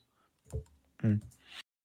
Aber im Normalfall würde ich jetzt, also es gibt so eine Grenze, wo ich sagen würde, wenn der Charakter sterben kann, bei der Charaktererstellung. Ist wahrscheinlich irgendwas schiefgegangen bei der Konzeption, weil wenn du zehn Minuten dafür brauchst, sind zehn Minuten in den Sand gesetzt für nichts. Und das ja, finde ich so ein bisschen ja. äh, kritisch. Was ich ganz witzig fände, ist, wenn das bedeuten würde, dass man als Untoter weiterspielen muss. Also, hm. Das, das ist was witzig, anderes. So. Ja. Das finde ich wieder gut. Das, das wird das dann einfach, keine Ahnung. Ähm, ja, der Charakter ist jetzt tot. Jetzt, ab jetzt bist du Untoter oder so. Finde ich, find ich irgendwie witzig. Es wurde gerade auch im Chat welches, geschrieben, dass es nur bei Traveler anscheinend so ist. Äh, welches Regelwerk war das denn nochmal, was wir damals mit dem großen Piratenabenteuer gespielt haben? André, weil das ist mir. Ja, genau. Weil Savage das ist mir, Worlds war das. Savage Worlds. Das ist mir damals auch sehr positiv in Erinnerung geblieben, aufgrund der Tatsache, dass wir quasi erstmal unsere Charaktere gebaut haben. Dann haben wir ein bisschen mit denen gespielt. Ein Eröffnungsabenteuer oder so. Dann hat André mit uns eine, eine zweite Runde gemacht, so, wo wir quasi eine Ausbildung hatten. Er hat mit jedem von uns eine Single-Session gespielt, die so eine halbe, dreiviertel Stunde ging, wo er uns vor Aufgaben gestellt hat, wo wir würfeln mussten, proben mussten und Entscheidungswege. Und dann hat sich der Charakter nochmal so ein bisschen definiert, ist ein paar Jahre älter geworden. Und dann haben wir alle in der Konstellation weitergespielt. Das war auch ein sehr cooles äh, Ding, so um den Charakter halt zu formen. Ja, also die haben dann, also um das so ein bisschen auszuführen, die haben dann als Kinder angefangen, die waren also Teenager, so 12, 13, 14.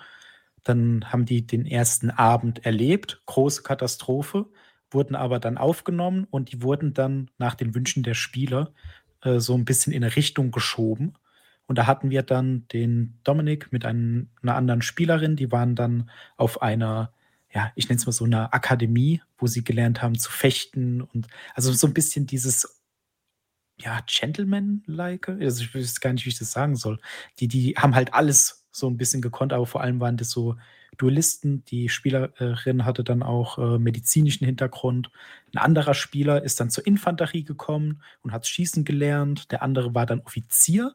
Und der letzte, äh, das fand ich sehr schön, äh, den habe ich dann in den Geheimdienst eingezogen. Und alle anderen dachten, der hätte dann so eine kaufmännische Ausbildung gemacht beim Krämer aber äh, der hat dann, keine Ahnung, so einen Ring mit Gift und so einen Kram gehabt und keiner wusste davon. Und ich habe das halt so gemacht, am Anfang alle zusammen großes Ereignis, wie der Dominik schon sagte, dann für jeden so eine halbe bis dreiviertel Stunde Single-Session, also wirklich alleine mit diesem Spieler. Und dann sind die nach vier, fünf Jahren wieder zusammengekommen und dann wieder zurück. Und dann hatte jeder auch schon so einen Hintergrund für einen Charakter, den er zwar schon so ein bisschen ausgebaut hatte, aber dann erlebter Hintergrund. Also nicht nur, oh, ich habe mir überlegt, sondern da gab es eine Situation, man musste sich entscheiden. Und da gab es dann auch Situationen, wo dann Charaktere, ich sag mal, ähm, moralisch fragwürdige Dinge getan haben. Aber verständlich. Nicht, also nicht so, sondern ein, ein nicht so alter Mensch, der vielleicht immer wohl überlegt ist, sondern vielleicht jemand ein bisschen zorniger, der macht dann vielleicht Dinge, die er später bereuen könnte. Aber die Dinge passieren. Als gerade im Chat aufkam, das Thema, ich glaube, das schwierigste Thema bei der Charaktererstellung, das Thema Namen. Wie geht ihr an das Thema Namen ran? Also ich bin da ganz ehrlich, ich drücke beim Random Name Generator so lange auf äh, Generate Names, bis ich coole Namen habe.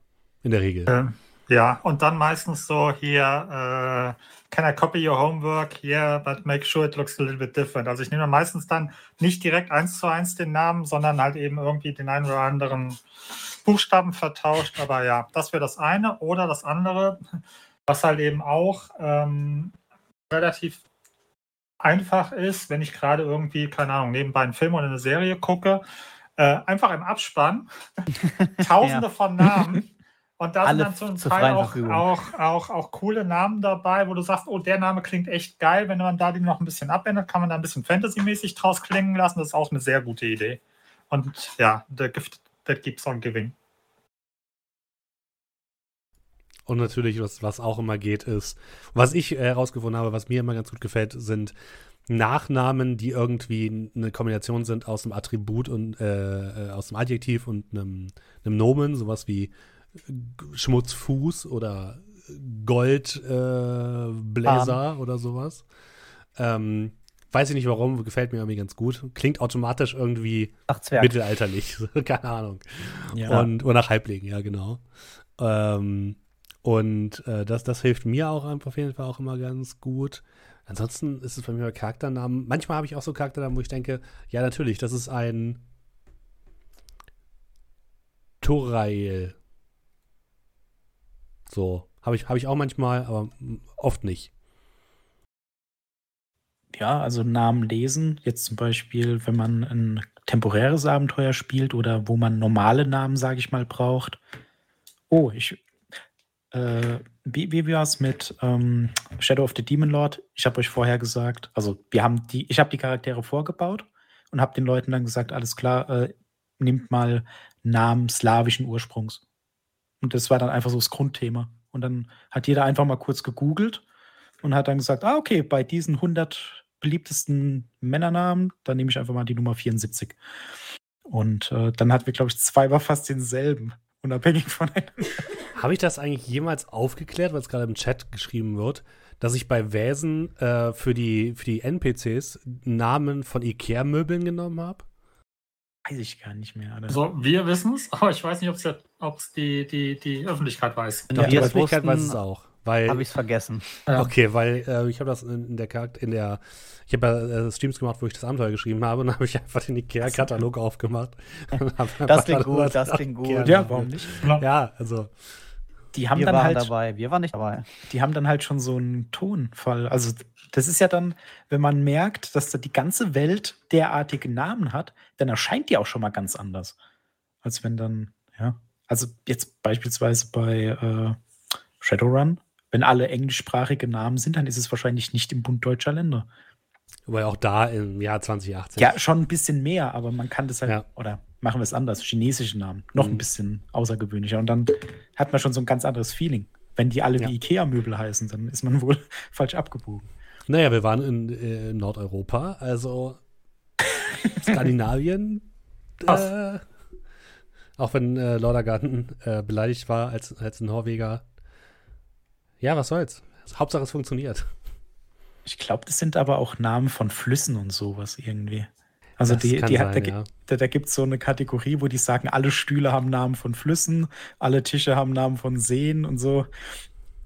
Ich gucke jetzt nochmal live rein, Moment, um euch mal so ein paar Vorschläge zu machen für skandinavische Namen. Wie wäre es zum Beispiel mit Ja, nee, das ist nicht so gut. Moment. Warum heißt denn hier alles gleich? Aus welcher Kategorie, welch, welchen, aus welchem Raum soll ich gucken? Welchen Raum hätten, hättet ihr gerne? Küche. Die Küche. Okay, Moment, wir gehen kurz in die Küche. Wie wäre es beispielsweise mit. Oh. Ich kenne jetzt auch nicht mehr das, was es mal war. Ich will einfach nur Möbel da. ich will Möbel. Hier gibt es keine Möbel. Kungsbacker. Kungsbacker oder Fjöret oder Seljan, Svart Nora, Hektar. Okay, es könnte auch für Verwirrung sorgen. Ähm, Till Reda. Also es sind alles sehr gute, finde ich, sehr gute Namen, Nachnamen. Noxhult. Rengskur. So, das sind gute Nachnamen, wie ich finde, für skandinavische Charaktere. Ja, warum nicht? Kann nehmen. Genau. Also sucht euch einfach Inspiration da, wo, wo ihr sie findet. Nehmt alles mit, was geht. Aber ähm, äh, auch eine Diskussion, die, glaube ich, oft geführt wird. Äh, kommt der Name als erstes beim Charakter oder als letztes? Letztes. Meistens weit hinten. Ganz selten habe ich dann schon die Idee, oh, der muss so heißen. Kannst du mal kurz vor Torschluss, ja. Wenn Steffen schon anfängt runterzuzählen, dann. Okay, was nehme ich jetzt? Ja, der ist okay, es. dann ist es jetzt halt doch Peter. Jemand hat im Chat äh, überlegt, seinen Sohn Rohal Borbera zu nennen. Ah! ah! Weiß ich nicht, weiß ich nicht. W Heißt Würde ich nicht irgendwas? Ist es machen. eine Äh, das Anspielung? sind äh, große DSA-Charaktere. ah. Doch, dann doch lieber, also äh, da muss ich zugeben, also ich finde eine, einer der geilsten Namen überhaupt, finde ich immer noch Reitri Concobert. Ich weiß auch nicht, irgendwie der ist, der geht, der geht immer noch von der Zunge. Da bin ich schon ein bisschen auf DSA neidisch, dass die den Namen gemacht haben. Und immer wenn ich irgendwie in irgendwelchen MMORPGs den Namen auftauchen sehe, denke ich mir, mm, I feel you. Ja, ist ein guter Name. Kann man, kann man nicht anders sagen, ja. Ist ein guter Name. Das ist einfach ein Name, der Charakter hat und Ja. gleichzeitig auch direkt was aussagt. Jetzt, ich bin jetzt hier, äh, so. Und wenn jetzt äh, im Chat mit äh, Wortwitzen angefangen wird, das ist sowas Kategorie One-Shot. Da geht es. Auch Ja, das ist bei der so- Kampagne vielleicht. Ernsthafte Kampagne, dann so ein Ding, hm, wir müssen reden. Und natürlich auch immer passend. Ja, genau, das ist ja normal. Ru genau, Run Runner-Namen bei Shadowrun können auch alles sein. Da kann man sich auch, ja, Cherry Potter nennen. Wenn man schön, nicht das- ernst genommen werden möchte. dass es gefühlt äh, 40 Spielsessions gedauert hat, bis Dom bei Dominik der Groschen gefallen ist, wie so Do Do heißt. Ja, das war peinlichster Natur, auf jeden Fall.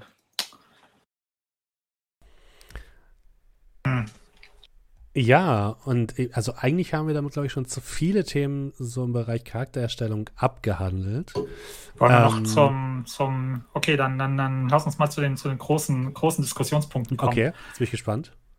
Wie steht ihr zu vorgefertigten Charakteren? Oh, ganz schwierig.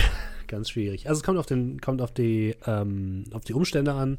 Für einen One-Shot, den man mal so nebenbei spielen will, ja, ist das kein Problem.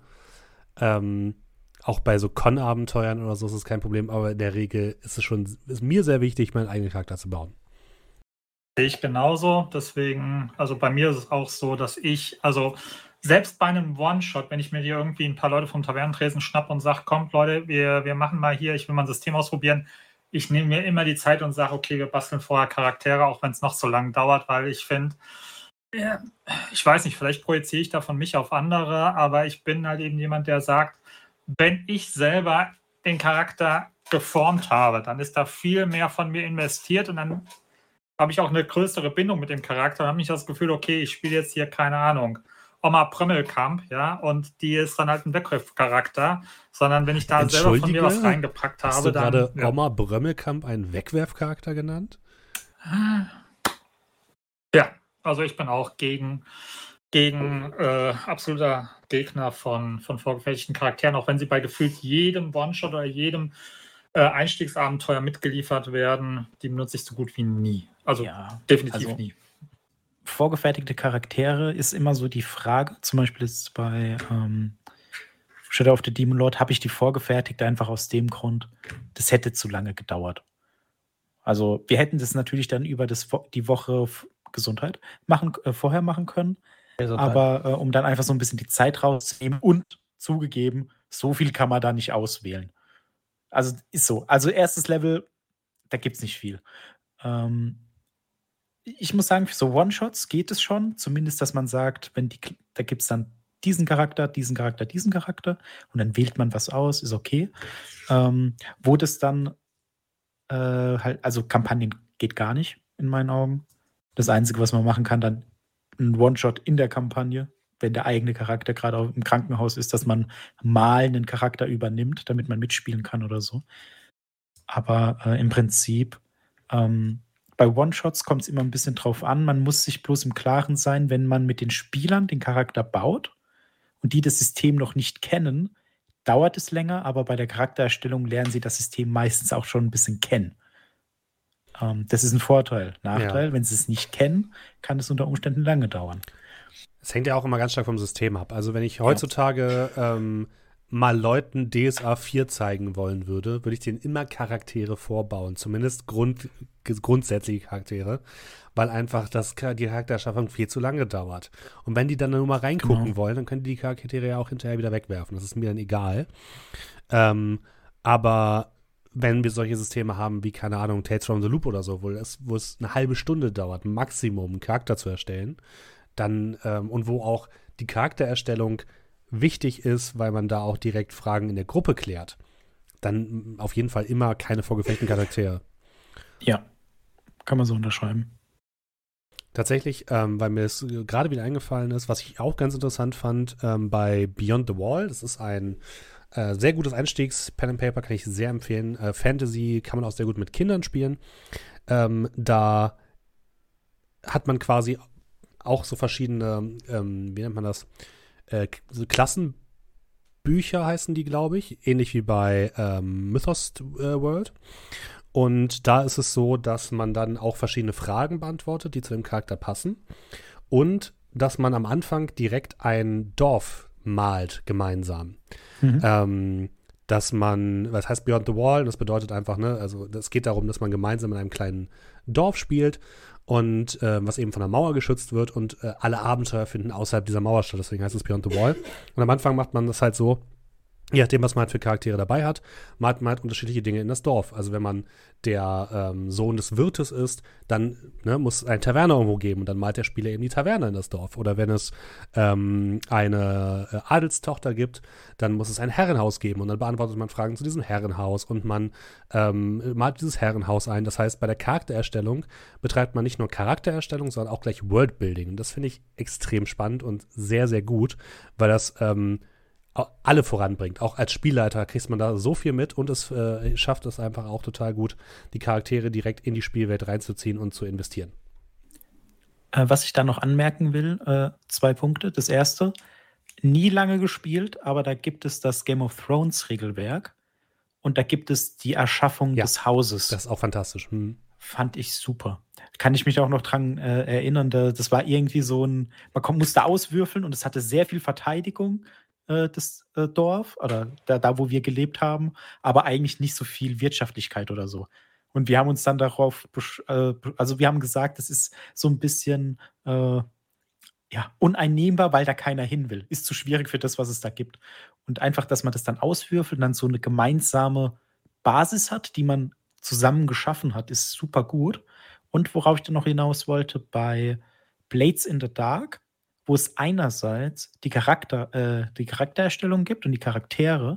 Andererseits gibt es da noch so als Konzept die Gang, wo man dann äh, zum Beispiel Söldner spielt oder Assassin oder Schmuggler.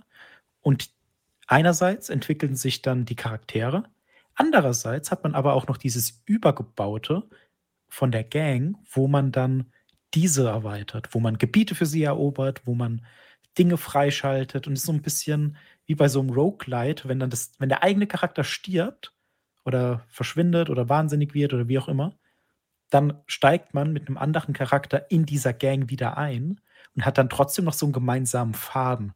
Und das finde ich auch sehr spannend, wenn man da so, ich sag mal, so, so eine, äh, so eine, so einen Überbau hat, der sich mitentwickelt. Also nicht nur der Charakter an sich, sondern etwas, was alle angeht.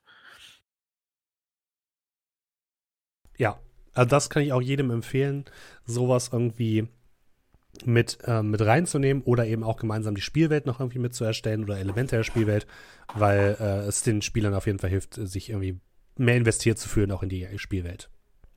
Ansonsten, äh, wir jetzt momentan so ein bisschen so lose sind und weil das Thema ja auch anging, äh, ja, wenn man sich gar nicht damit auskennt, schwierig einen Charakter dann selber zu erstellen, weil man auch gar nicht so richtig weiß, wo will man überhaupt hin.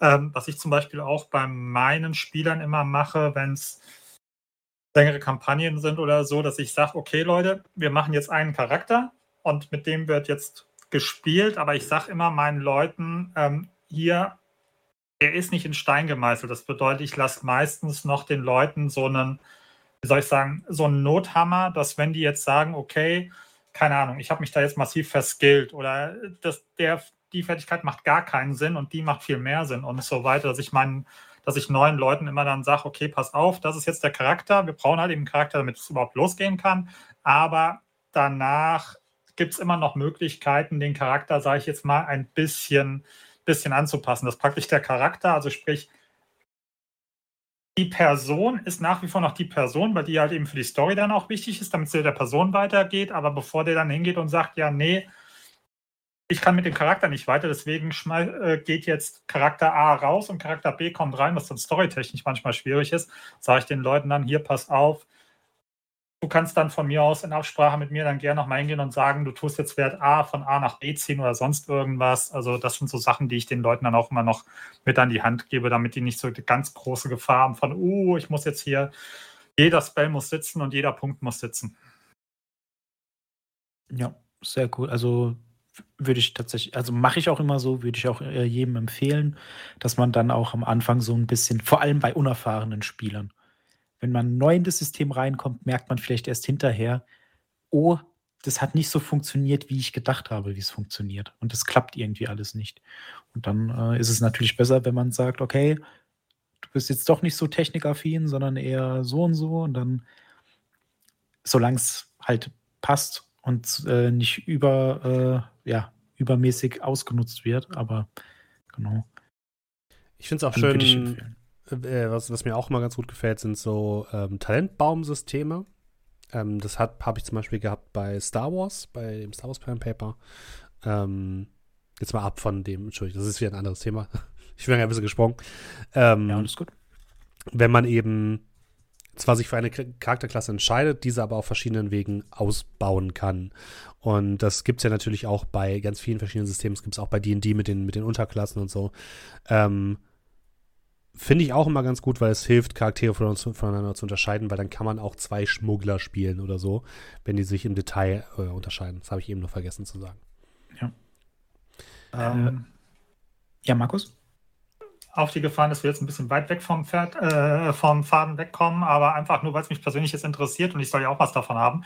ähm, Star Wars, ich bin in letzter Zeit irgendwie massiv angefixt, was Star Wars angeht. Und ja, habt ihr neue Serie gesehen? Nein. Ähm, was mich zum Beispiel interessieren würde, aber wir hatten es ja vorhin ein bisschen auch so Balancing von der Gruppe und so weiter. Hast du mal in das Star Wars-System reingeschaut? Was ich mir frage ist, ähm, kriegt man bei Star Wars eigentlich das Balancing halbwegs vernünftig hin, wenn man einen Jedi drin hat und den Rest kein Jedi sind? Oder muss man dann so, so ähnlich wie bei Witcher, entweder kein Witcher oder alles Witcher? Oder geht das vom Balancing auch, dass du hingehst und sagst, okay, du hast halt eben einen Jedi und den Rest halt eben, keine Ahnung, Piloten, Widerstandskämpfer oder sonst irgendwas? Oder sind die dann einfach nur Beiwerk, während der Jedi die One-Man-Show abzieht oder One-Woman-Show? Also ich habe, glaube ich, so fünf Sessions oder so gespielt. Und da ist es schon so, dass die Jedi eine gewisse, schon eine sehr eingeschränkte Rolle haben im Sinne von, ja, die können ganz gut kämpfen, weil sie eben ein Lichtschwert haben, was relativ gut ist. Sie sind aber ansonsten eher so diplomatische Charaktere. Das heißt, die können nicht so gut schleichen und sowas. Die können auch nicht so gut Fahrzeuge steuern. Also ist jetzt kein Luke Skywalker dabei, der nicht nur gut kämpfen kann, sondern auch Raumschiff fliegen kann. Das gibt's nicht. Äh, und deswegen ist es ganz gut, wenn man halt auch weitere Charaktere hat, weil die ganz gut ergänzen können in anderen Skills. Ähm, da sind die Jedi so ein bisschen eingeschränkt, zumindest in dem, was ich gespielt habe. Das war, glaube ich, der ähm, äh, das, das, das Rebell, wo man die Rebell Rebellion quasi spielt, habe ich, hab ich hier. Äh, Age of Rebellion, okay. Ja, genau. Und da, da war es auf jeden Fall in Ordnung. Ich glaube ich auch, man kann nicht in allen äh, Jedi spielen. Man kann, glaube ich, nur an bestimmten von diesen Regelwerken Jedi überhaupt spielen. Entschuldigung, Dominik wollte was sagen. Nee, was? André, Nee, André. Entschuldigung. Ja, äh, genau, äh, weil das gerade im Chat aufkam und dann vielleicht so insgesamt als Frage verpackt. Charaktere werden erstellt, man hat mehrere Spieler am Tisch. Verwandtschaften zwischen den Charakteren gut oder nicht so gut, erweitert auf Beziehungen zwischen Charakteren, die bestehen, bevor das Abenteuer losgeht. Kann man machen, wenn man sich vorher drauf einigt und das für alle cool ist. So. Also, äh, André und ich haben da so eine kleine Historie, dass wir häufig äh, in One-Shots oder anderen Abenteuern, glaube ich, Charaktere gebaut haben, die entweder miteinander äh, verschwägert, äh, verbrüdert oder äh, sie einfach schon eine Historie, gemeinsame Historie hatten. Das ist immer ganz lustig, das macht immer Spaß. Also ich finde es super, wenn es reinpasst. Aber es ist auch der Reiz, wenn man sich dann halt auch, wenn, wenn sich Charaktere kennenlernen und es Reibereien gibt, ist natürlich auch immer was, was man schön mitnehmen kann. Markus? Ähm, ja, also ich denke, ähm, kann man machen. Das einzige Problem, was ich sehe, was man halt eben dann vorher ansprechen müsste, sofern es nicht so eine erfahrene Gruppe ist, dass es eh ein Selbstläufer ist, ist der Vorteil, wenn man jetzt, sagen wir mal, wir haben eine Vier-Spieler-Gruppe, dann ist es so, da kommen da vier Leute zusammen oder vier Charaktere zusammen und da hat man so eine gewisse Dynamik. Okay, jeder ist erstmal, also man hat ein gewisses äh, Gleichgewicht in der Gruppe, weil jeder halt eben seine eigenen Interessen hat, eventuell am Anfang, und man hat so ein bisschen Gleichgewicht. Und wenn du jetzt sagst, okay, du bringst aber in eine Vierergruppe zwei rein, die schon, keine Ahnung, ein Paar sind, Best Buddies sind, dickste Brüder oder Schwestern oder Geschwister sind, dann hast du natürlich das Problem, okay, wenn die jetzt sagen, wir gehen jetzt links rum, ähm, ist es natürlich ganz schwierig dann für die anderen beiden, die ja nur in Anführungsstrichen Einzelstimmen sind, dann zu sagen, okay, wir würden aber vielleicht dann doch mal drüber reden, warum nicht rechtsrum vielleicht sinnvoll ist. Also solche Geschichten halt eben. Das kann unter Umständen dann so ein bisschen das, die Dynamik der Gruppe, wenn es dumm läuft, äh, ja, ein bisschen kippen in die eine oder andere Richtung. Mhm. Aber ansonsten, wie gesagt, das wäre so das Einzige, Ja, was ich müssen- als Thema sehen würde. Genau, da müssen die Spieler einfach darauf achten. Aber das ist ja, glaube ich, noch nicht oder noch nicht häufig vorgekommen, oder? Nee, ich glaube, Ja, mit also- erfahrenen Spielern ist es, glaube ich, auch kein Problem.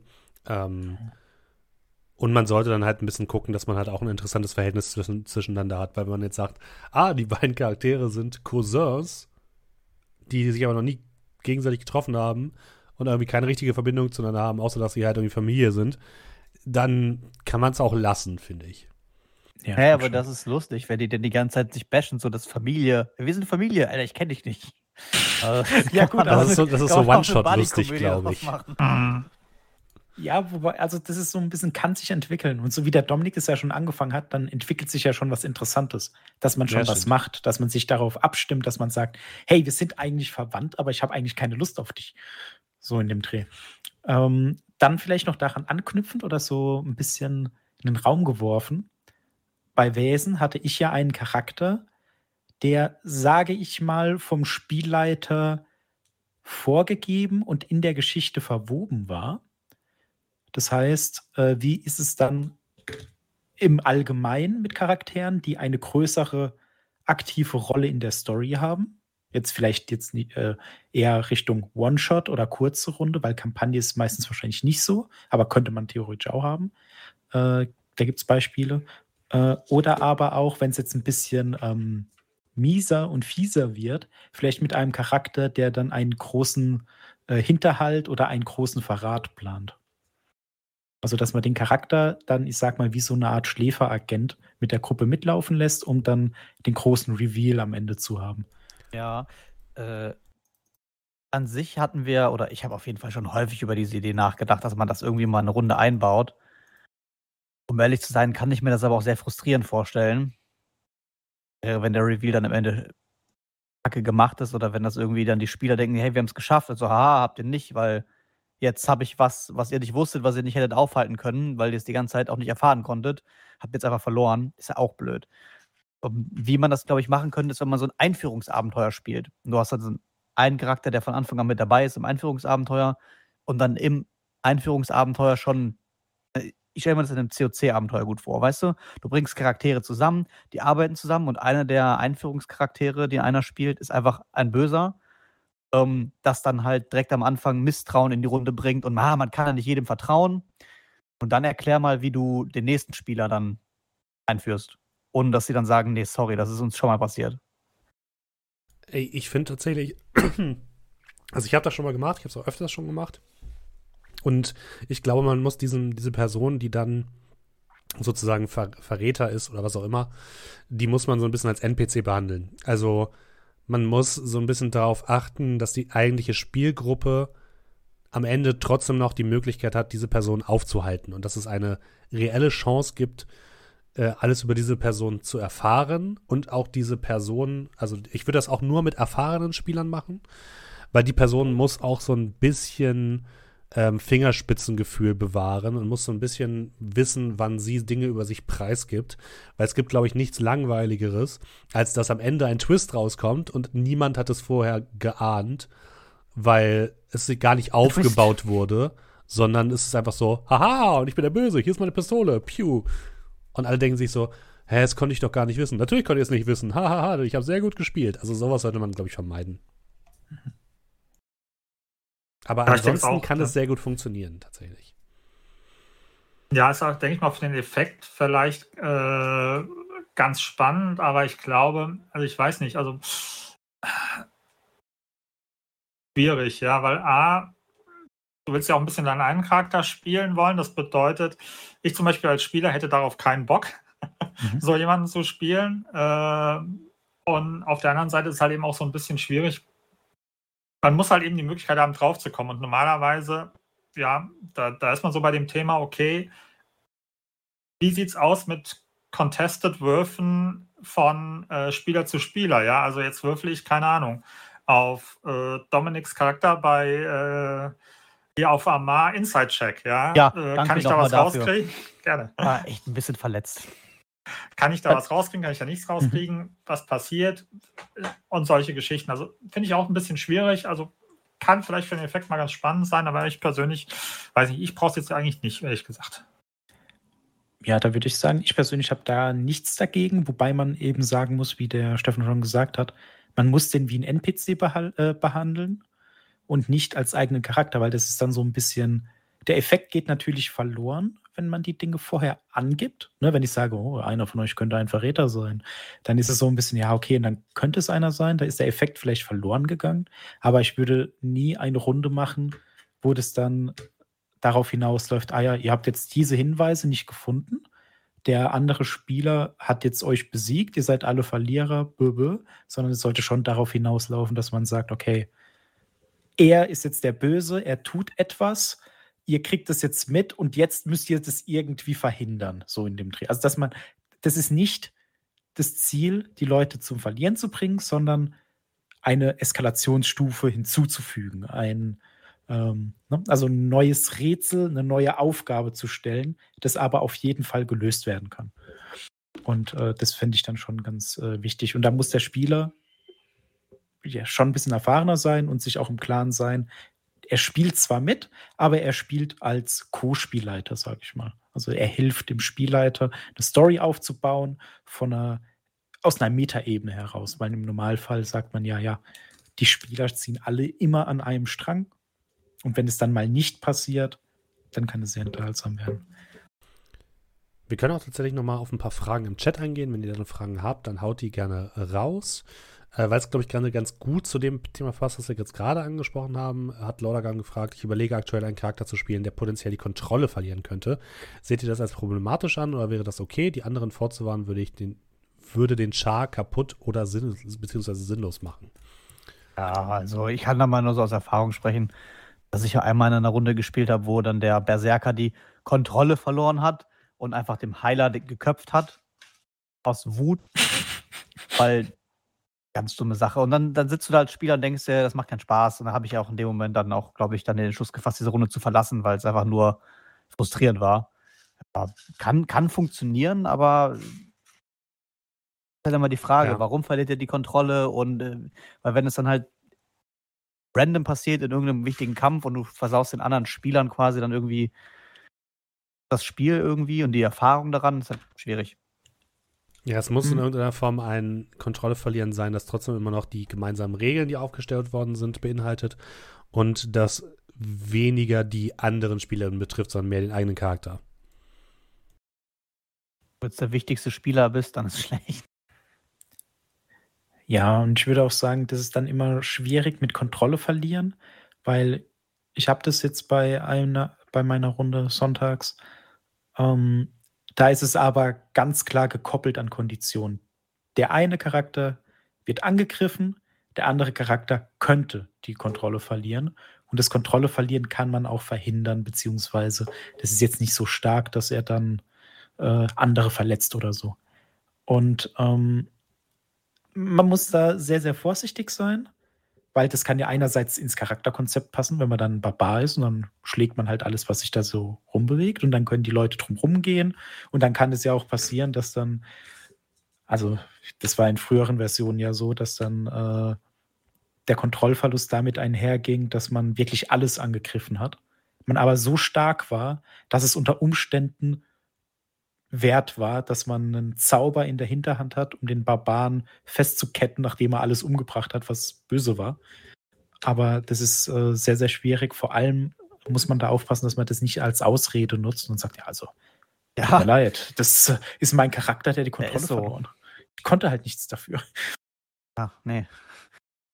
Das ist sowieso immer die schlimmste, Char- äh, die schlimmste Ausrede. So ist mein Charakter nun mal. Ja, aber du spielst den Charakter so. Ja, du bist Das so. ist der, du bist der Charakter. Das ist, äh, kein, das ist kein Grund, also das ist kein Argument. Äh, Late Also Back wenn- schreibt gerade im Chat, ähm, habt ihr Zeit eine Runde D&D, wo alle irgendwie illegales Zeug machen und ich so ziemlich der einzige Lawful-Charakter bin. Ich habe keine Ahnung, wie ich das handeln soll. Habt ihr ja Tipps, Tipps dazu? Ja, Turn Evil, easy. Ich glaube, so Ähm, einfach ist es nicht. Verrat die anderen. Verrat die anderen bei der Stadtwache. Jetzt richtig viel Geld für die. Äh, Kommunika Kommunikation.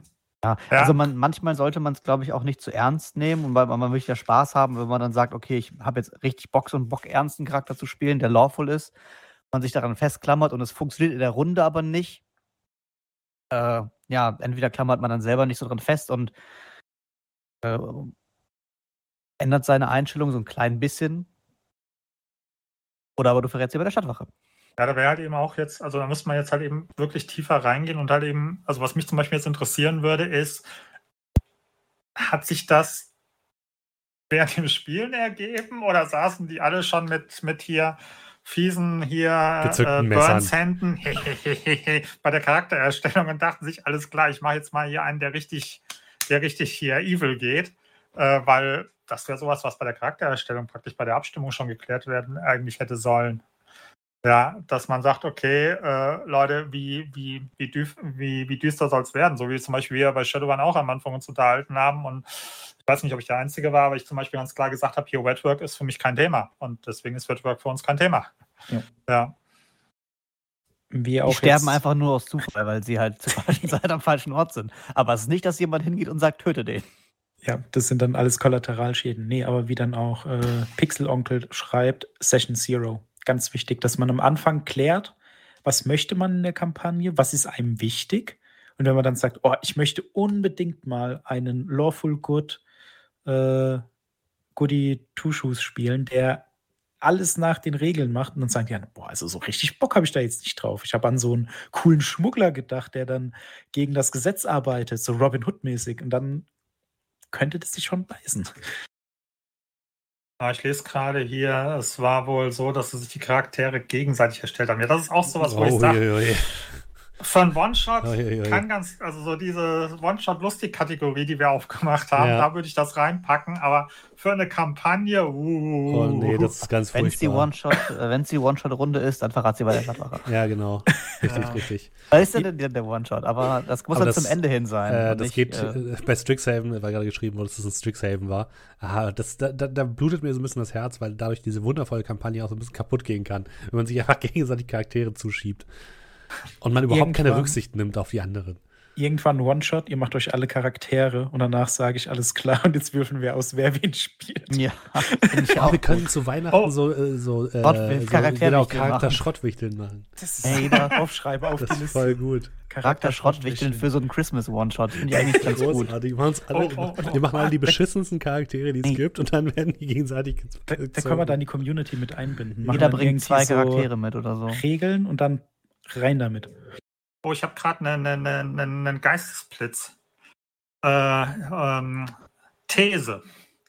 Ist, Antithese. Strix, ist Strixhaven die ultimative, ich erstelle einen Charakter, der danach Abenteuer erlebt, Geschichte, weil du startest ja mit 1, am Ende von Strixhaven bist du, glaube ich, 12 und eigentlich erstellst du dir einen Charakter, einen 12, äh, Level 12 Charakter auf dieser Uni, oder? Ja, dann könntest du aber auch ganz weit gehen, so, aber ja, theoretisch schon, ja. Theoretisch, ja, wenn du halt der, dann bist du mit der Uni ist, fertig, oder? bist du mit der Uni fertig und hast einen Level 12 Charakter, mit dem du richtige Abenteuer erleben kannst. Ja, theoretisch schon, ja. ja. Ist Strixhaven das Dark Souls unter den D&D-Abenteuern?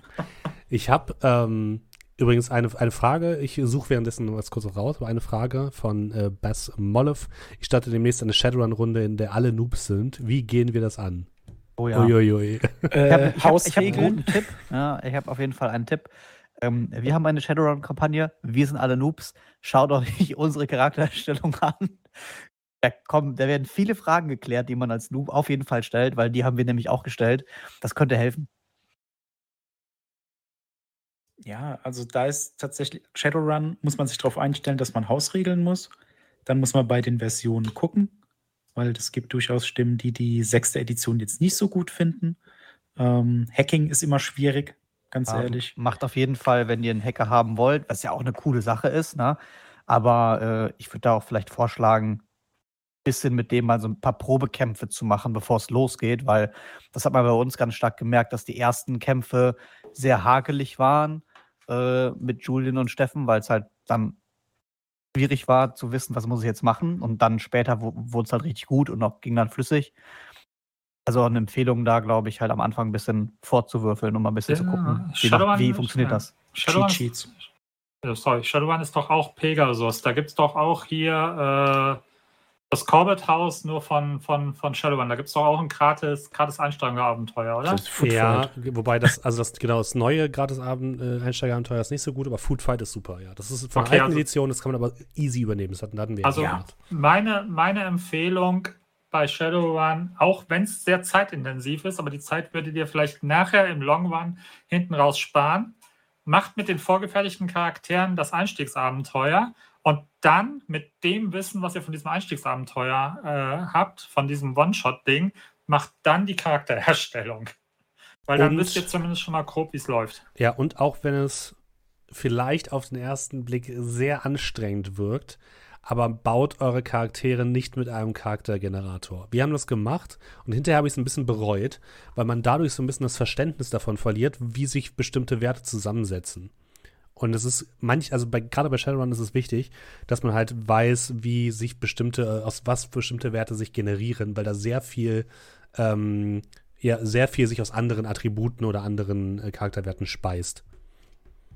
Ich muss tatsächlich sagen, der, äh, der Genesis Charaktereditor war das ja. Ich hatte nicht so viel Probleme, den zu erstellen und einfach in Roll20 zu übertragen und danach habe ich Roll20 genutzt. Das hat für mich so sehr gut funktioniert, das stimmt. Weil da steht ja auch immer hinter, was, was ist. Ne? Das stimmt, du hattest aber, hast ja aber auch in Häkchen nur einen, einen Straßensamurai. Ja, ich Street gemacht. Gerade bei den, glaube, gerade bei der Magie und auch bei den, äh, beim Hacking ist es, glaube ich, nicht so geil. Ja, ich habe mittlerweile Papierbogen. Ja, genau, weil gerade beim Hacking, wenn du dich dann so eindecken musst mit ganz viel Technik und ganz viel Ausrüstung. eindecken. ja. äh, ganz viel eindecken musst mit Technik und Ausrüstung und hinterher gar nicht mehr weißt, wozu das alles da ist, weil es nirgendwo steht, ist es halt äh, nervig. Ja, also bei Shadowrun geht halt, meiner Meinung nach ist auch ein sehr großer Teil vom Spaß daran, dass man Dinge bekommt Jetzt nicht im Sinne von Schätze, sondern, oh, ich habe mir dieses Ding gekauft, damit komme ich durch geschlossene Türen. Ich habe dieses Ding und dieses Ding und diese Waffe und diesen Aufsatz. Und äh, da kann man als Tipp geben, ähm, das ist viel Inventarkrimskrams im Normalfall. Aufschreiben, Überblick behalten äh, und halt so ein bisschen absprechen, was einem gefällt. Also was halt eine Schwierigkeit oft ist oder was ich sehr ziehen kann, sind Pläne von Runs, was jetzt aus unserem Podcast nicht so rauskommt. Aber wenn ihr unendlich viel Zeit habt, könnte es durchaus sein, dass ihr sehr, sehr viel Vorbereitung in einen Run reinsteckt. Das heißt, ihr habt einen Tag, wo ihr wirklich nur einen Plan habt und dann hackt ihr da rein, oh, jetzt haben wir hier unsere Sinn hinterlegt und dann holen wir uns da die Kleidung. Und also so wie ich das kennengelernt habe damals, da war halt sehr, sehr viel mit Planung immer verbunden. Und das ist auch ein bisschen was, da muss man sehen, ob es einem überhaupt gefällt.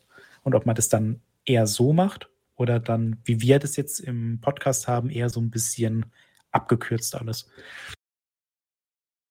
So.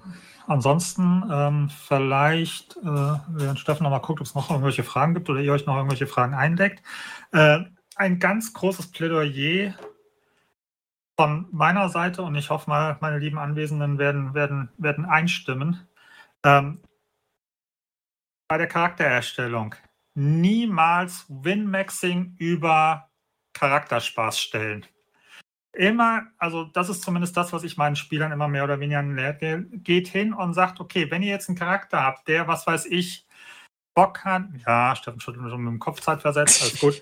ähm, also zumindest würde ich hingehen und sagen, okay, versucht nicht irgendwie einen Charakter zu winmaxen, nur weil ihr jetzt sagt, okay, aber wenn ich das und das und das und das und dann ist das gar nicht der Charakter, den ihr eigentlich spielen wollt, ich glaube, der Spielleiter sagt euch schon, wenn ihr einen Charakter baut, wo ihr der nach dem ersten Abenteuer, nach dem ersten Schritt in was auch immer keine Lebenschancen hat. Ansonsten jetzt nicht unbedingt gucken und zu sagen, okay, ich muss jetzt jedes Schräubchen irgendwie da oder da oder da andrehen, um halt eben das Maximum für meinen Charakter rauszubekommen, sondern ich würde halt eben immer hingehen und sagen, okay, ähm, guckt halt eben, dass ihr, dass ihr das irgendwie halbwegs hinbekommt. Was zum Beispiel ich, ähm, als ich mal eine Real-Life- COC-Runde hatte, was ich sehr spannend, was ich einen sehr interessanten Aspekt hatte, ist, unser Spielleiter hat uns damals gesagt, okay, von euren Hobbyfertigkeiten möchte ich, dass ihr 20 Punkte in einen Wert setzt oder in einen in irgendetwas reinsetzt, was ein normaler Abenteurer nicht haben würde.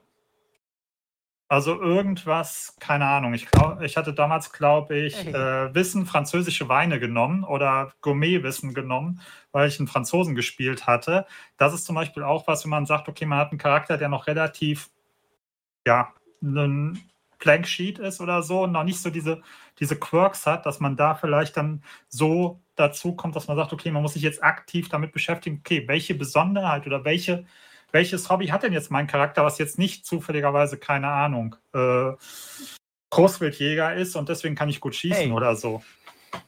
Ja, ja. Ähm, ich würde ihm grundsätzlich zustimmen. Was ich nur anmerken wollte, ist, dass, natürlich, dass es natürlich aber auch einfach SpielerInnen gibt, die Spaß an diesem Min-Maxing haben. Ja, klar. Aber oh, ja. die sollte man okay, vielleicht ja. lieber in geschlossenen Gruppen halten mit ihresgleichen. Nein. Ähm, es gibt einfach halt solche Leute und man muss sich halt damit auseinandersetzen. Und muss es, auch für die Leute soll es ja Spaß machen.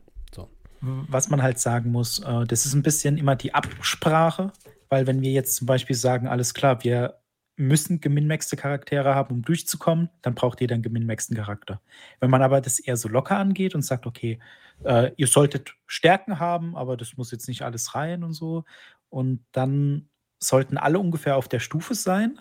Ausnahme würde ich dann aber in dem Punkt sehen, wo sowieso nur einer spielt. Beispielsweise, wenn der, wenn nur der Decker hackt, dann ist es vollkommen egal, ob der äh, geminmaxt ist oder nur gut, weil der Spielleiter den ja dann herausfordern kann, indem er sagt, alles klar, du bist jetzt derjenige, der da reingeht und jetzt kannst du mal ne, deine Programme äh, glühen lassen. Und das schadet niemandem, wenn der dann mit zwölf Würfeln oder mit 16 Würfeln statt mit zehn Würfeln würfelt. Und äh, kritisch wird es halt in dem Moment, wenn dann einer kommt und sagt, alles klar, ich habe jetzt meine Schusswaffe, ich bin der Straßensamurai, ich schieße mit zwölf und dann kommt Nachtigall und sagt, alles klar, ich bin nicht der Straßensamurai, ich schieße jetzt mit 14, 16, sowas. Und dem anderen so ein bisschen den äh, Rang abläuft. Also wenn man das aufgeteilt hat, stört es auch niemanden, würde ich mal behaupten. Im Chat kam gerade noch die Frage, wie ist es mit Gegenständen, Geld, Kapital bei der Charaktererstellung, eher locker oder restriktiv? Ich würde da auch sagen, das hängt einfach ganz stark vom System ab. Es gibt Systeme, wo die Item oder die, die Gegenstände auch ganz stark zur Charakterentwicklung beitragen, wie zum Beispiel bei Shadowrun, weil man da einfach nicht so viele Möglichkeiten hat, seine Fähigkeiten zu verbessern, aber dafür halt seinen Arm abschrauben kann, dafür einen Raketenwerfer am Arm hat, äh, Arm anbauen kann. Da würde ich es eher ein bisschen restriktiv halten. Bei anderen Sachen, wie zum Beispiel Cthulhu, ist für mich sowas wie Kapital meistens nur hinderlich, weil wenn die, wenn die SpielerInnen quer über den ganzen Globus reisen müssen und dann soll ich da jedes Bahnticket einzeln abrechnen, habe ich auch keinen Bock drauf. Von daher, da würde ich es eher, ist es mir relativ egal. Und was mir immer relativ wichtig ist, ist, wenn Charaktere bestimmte Vorstellungen haben für ihre Charaktere, äh, wenn SpielerInnen bestimmte Vorstellungen haben für ihre Charaktere und zu diesen Konzepten gehört ein Item, ein wichtiges Item dazu, dann bin ich meistens auch so, dass ich sage, dann bekommst du das Item auch. Wahrscheinlich würde ich es ein bisschen so anpassen, dass es halt nicht zu so überpowered ist. Also wenn zu dem Grund, ähm, zum Grundkonzept gehört, ich habe ein magisches Schwert, was mein ähm, Urahn gehört hat, dann würde ich vielleicht sagen, okay, du bekommst das magische Schwert, aber das hört am Anfang noch nicht auf dich und kann nur leuchten oder sowas und wird dann im Laufe des Spiels stärker oder sowas. Also ähm, wenn Items zur Hintergrundgeschichte gehören, versuche ich es meistens möglich zu machen. Ja, das würde ich auch sagen. Die Frage ist immer nach dem Setting und nach dem System, weil man kann ja auch sagen, oh, wir haben jetzt ein High-Fantasy-System, Magie ist an jeder Ecke, jeder von euch kriegt am Anfang einen magischen Gegenstand oder jeder kriegt so eine Spielerei und sowas. Insgesamt muss es halt einfach dazu passen. Und genau sowas ist ja auch mit äh, Haustieren oder so. Wenn man dann sagt, ah, ich hätte gerne ein Frettchen und das kann eigentlich nichts, dann sage ich als Spielleiter, alles klar, du hast ein, zwei, drei Frettchen, interessiert mich nicht. Äh, kritisch wird es in dem Moment, wenn einer sagt, ja, weißt du, ich hätte gerne so einen Affen und der soll Taschendiebstahl können und der kann auch jonglieren und äh, der kann auch Schlösser knacken. Das ist sowas, kann man vielleicht machen, mhm. aber dann auch nur, wenn die anderen äquivalentes oder also wenn, wenn das dazu passt, wenn man den so als NPC für die Gruppe mitnimmt. Aber da, da muss man halt äh, drüber reden. Aber wenn es ja. jetzt wirklich nur so, ich sag mal, Zierde ist, verziert euch, wie ihr wollt. Könnt aussehen wie ein Weihnachtsbaum, ist egal. Da hatte ich tatsächlich mit einer Spielerin eine sehr gute Idee. Ähm, sie hatte einen Fuchs dabei und hat schon vornherein gesagt, so, nee, der soll eigentlich gar nicht auf mich hören, der soll auch so ein bisschen Comic Relief sein, der soll irgendwie Unfug machen und sie in Schwierigkeiten bringen, so. Ähm, dann haben wir aber am Ende gemerkt, okay, scheiße, im, im Endkampf hat der, der, ähm, hat der Fuchs dann einen, einen Hebel oder einen Mechanismus betätigt und hat dadurch auch so ein bisschen dabei geholfen, diesen Endkampf zu, zu gewinnen. Und ähm, daraufhin habe ich dann gesagt, okay, ab jetzt kann dein Fuchs Hebel bedienen. Aber auch nur dieses, dieses spezielle Ding und auch nur, wenn er gerade Bock darauf hat. Aber er kann das jetzt. Und sowas finde ich immer interessant, wenn man dann irgendwie die Möglichkeit hat, bei, bei so Tieren, dass die sich auch ein bisschen weiterentwickeln. Jetzt vielleicht nicht kein eigener Charakter sind mit einem Charakterbogen oder so. Aber wenn die sich ein bisschen weiterentwickeln, finde ich das, find ich das immer spannender als, ja, ich habe jetzt hier einen Vogel und der ist halt immer dabei und dann vergisst man den nach zwei Runden wieder. Ja, äh, ich lese auch im Chat, ich hasse Pets von Spielern, kann ich nachvollziehen. Auch schon ein Pet in der Runde mitgeschleppt. Ich meine, ich konnte mich zwar mit ihm unterhalten, aber irgendwie war das einfach so ein, es nimmt dann irgendwie noch einen zusätzlichen Redeplatz von einem Spieler irgendwie weg und es führt, im Endeffekt hat es nur gestört. Auch mich als Spieler irgendwann. Was ist eigentlich aus Squads Katze geworden? Die verträgt sich mit dem Waschbären ganz fantastisch. Hm. So, manche Sachen gehen einfach unter über den Spielverlauf, ja, aber das ist, erinnern. Hm. Ja, und da muss man auch sagen, die Katze muss mit einem Waschbären in Konkurrenz treten, der sich. Die muss einfach aus dem Sack, die Katze. So ja. ist es. Waschbären sind einfach die besseren Katzen. Ich finde, das ist eigentlich ein guter Abschluss. Es sei denn, es gibt jetzt bei euch noch Punkte, die ihr gerne ansprechen wollen würdet oder noch Fragen aus dem Chat. Ha, äh, einen Moment warten. Genau, haben wir, haben wir noch irgendwas? Habt ihr noch irgendwas, was wir jetzt noch gar nicht angesprochen haben, liebe? Äh, scheut, euch, scheut, euch, scheut euch nicht davor in Einstimmung, also als Spielleiter oder als Spieler in Einstimmung mit dem Spielleiter, Sachen bei der Charaktererstellung, die absolut keinen Sinn machen, äh, über Bord zu werfen. Hier Stichwort äh, Gewicht bei DND so, ja, zum Beispiel. Oh, ja. ja, ja, alles weg. Ja. Solange das kein integraler Bestandteil der Runde ist wenn man sagt, oh, wir machen jetzt ein Survival-Abenteuer. Wir tracken, wer wie viel Nahrung hat und wie viel Wasser und was er tragen kann. Solange das kein integraler Bestandteil ist, dann finden die Leute innerhalb der ersten fünf Abende ein, äh, wie heißt der? Äh, Back of Holding. Back of Holding. Irgendwie sowas, weil da ist mir das scheißegal, wie viel die dabei haben. Die haben einfach immer alles. Die können nicht sofort drauf zugreifen, aber die haben es zumindest dabei.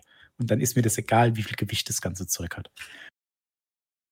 Und ja. Gewicht von Rüstung ist nur dann wichtig, wenn die Leute Boot fahren und einer über Bord geht. Oder jemand versucht, mehrere Rüstungen dabei zu haben. Das auch, ja. Ah, ich habe jetzt meine Plattenrüstung dabei und meine Lederrüstung für Schleichen. Übereinander. Mhm, ist klar. genau. Ja, also wenn ihr Fragen gestellt habt, die wir überlesen haben, stellt sie auch sehr gerne nochmal schnell. So viel Zeit was, muss was, sein. Genau, was vorhin noch angesprochen wurde, äh, äh, Charaktere mit, also da wurde dann Schizophrenie angesprochen. Und ich würde das jetzt vielleicht ein bisschen aufweichen und sagen, vielleicht mit äh, starken Nachteilen. Also vielleicht jetzt auch mit körperlicher Behinderung, vielleicht jetzt äh, mit einer geistigen Schwäche, wie die sich jetzt auch äh, äußern mag, ist egal. Aber eben Charaktere mit größerer, mit größerem Problem, sage ich mal ähm, ist sehr schwierig. Ist vor allem sehr schwierig mit Respekt zu behandeln, äh, weil man da sehr schnell in sehr düstere Klischees, glaube ich, abdriftet. Äh, ich habe das in meiner Jugend, ich erzähle es immer wieder gerne, äh, einmal versucht. Es ging nicht sonderlich gut. Für uns Was alle genau nicht. Hatten wir jetzt? Ähm, ich hatte einen Charakter mit einer gespaltenen Persönlichkeitsstörung. Und das hat dazu geführt, dass er halt eigentlich ein ganz normaler Typ ist, aber halt dann irgendwie zwischendurch zum Mörder wird und irgendwie durch die Gassen geht und Leute umbringt. Und das war nicht so geil. So. Und im Nachhinein würde ich sowas nicht mehr spielen. Da muss ja, man wirklich glaub, sehr, sehr vorsichtig sein. Ich glaube, es macht halt schnell irgendwie äh, den anderen Spielern den Spaß kaputt. Ich meine, man, man, ist ja unter sich, man spielt ja, es ist ja nicht so, dass äh, man sich privat spielt man nicht online vor einer Audience, sondern man, man weiß ja, was äh, im Freundeskreis toleriert ist und was nicht. Die einen sind ja lockerer, die anderen nicht. Aber man muss halt aufpassen, dass es halt nicht einfach den Spielspaß kaputt macht. So, weißt du, wenn du kommst in eine Stadt rein und dann sagst du, ich habe jetzt einen Austitscher und ich bringe jetzt den ersten um und dein Charakter landet in den ersten fünf Minuten in der Stadt im Knast. Es geht einfach jetzt nur darum, für die anderen dich da rauszubekommen. Ja, dann leiden die anderen halt darunter, ne? Und von äh, BitDemon kam gerade noch die Frage, aber Gewicht und so weiter checkt sowas wie Roll20, Foundry und so weiter doch eh automatisch. Warum dann nicht damit spielen? Ich finde, weil es die Leute, also wie gesagt, es kommt drauf an, wenn man da Bock drauf hat, dann kann man das natürlich äh, gerne machen. Wenn man jetzt aber schon weiß, dass es eher eine leichte Gruppe ist, die einfach alles mitnehmen wollen, was sie irgendwie finden, dann ist Gut. es meistens einfach auch viel Zeit, die verloren geht, wenn Leute versuchen, ihr Inventar aufzuräumen in Häkchen. Und das ist meistens Spielzeit, die nicht sonderlich spannend ist, in der Regel. Das, das Minispiel. Ja, Markus. Und das Problem ist halt eben auch, ja, für alles, was ich sag mal normal ist, aber jetzt kommt dann irgendwie, keine Ahnung, die Janusbüste aus reinem Marmor, die irgendeiner mitnehmen will. Und da findest du dann halt eben, hoffentlich tut mich jetzt keiner Lügen strafen, nicht in D&D Beyond Werte dafür. Und dann stehst du dann als Spielleiter da mit äh, Schweißperlen und oh, wie schwer könnte das jetzt sein? Weil du musst ja irgendwie dir einen Wert aus den Lippen leiern, damit dieses Tracking-System passt. Deswegen ist das ist halt eben auch ein bisschen schwierig. Also wie gesagt, bei 0815-Geschichten geht das ohne Probleme. Also wie schwer ist ein Kurzschwert, wie schwer ist ein Langschwert, wie schwer ist die Rüstung und so weiter. Aber in dem Moment, wo es halt eben mal ja, die Spieler, und wir kennen alle unsere Spieler, dann auf die Idee kommen und sagen, ja, ich nehme das damit und das damit und das gefällt mir auch noch ja, und äh, wie, wie, schwer ist dieser Teppich da? Ja, und dann hast du das Problem, äh, dass du dann da sitzt und sagst, ja, keine Ahnung. Deswegen ja. also schwierig.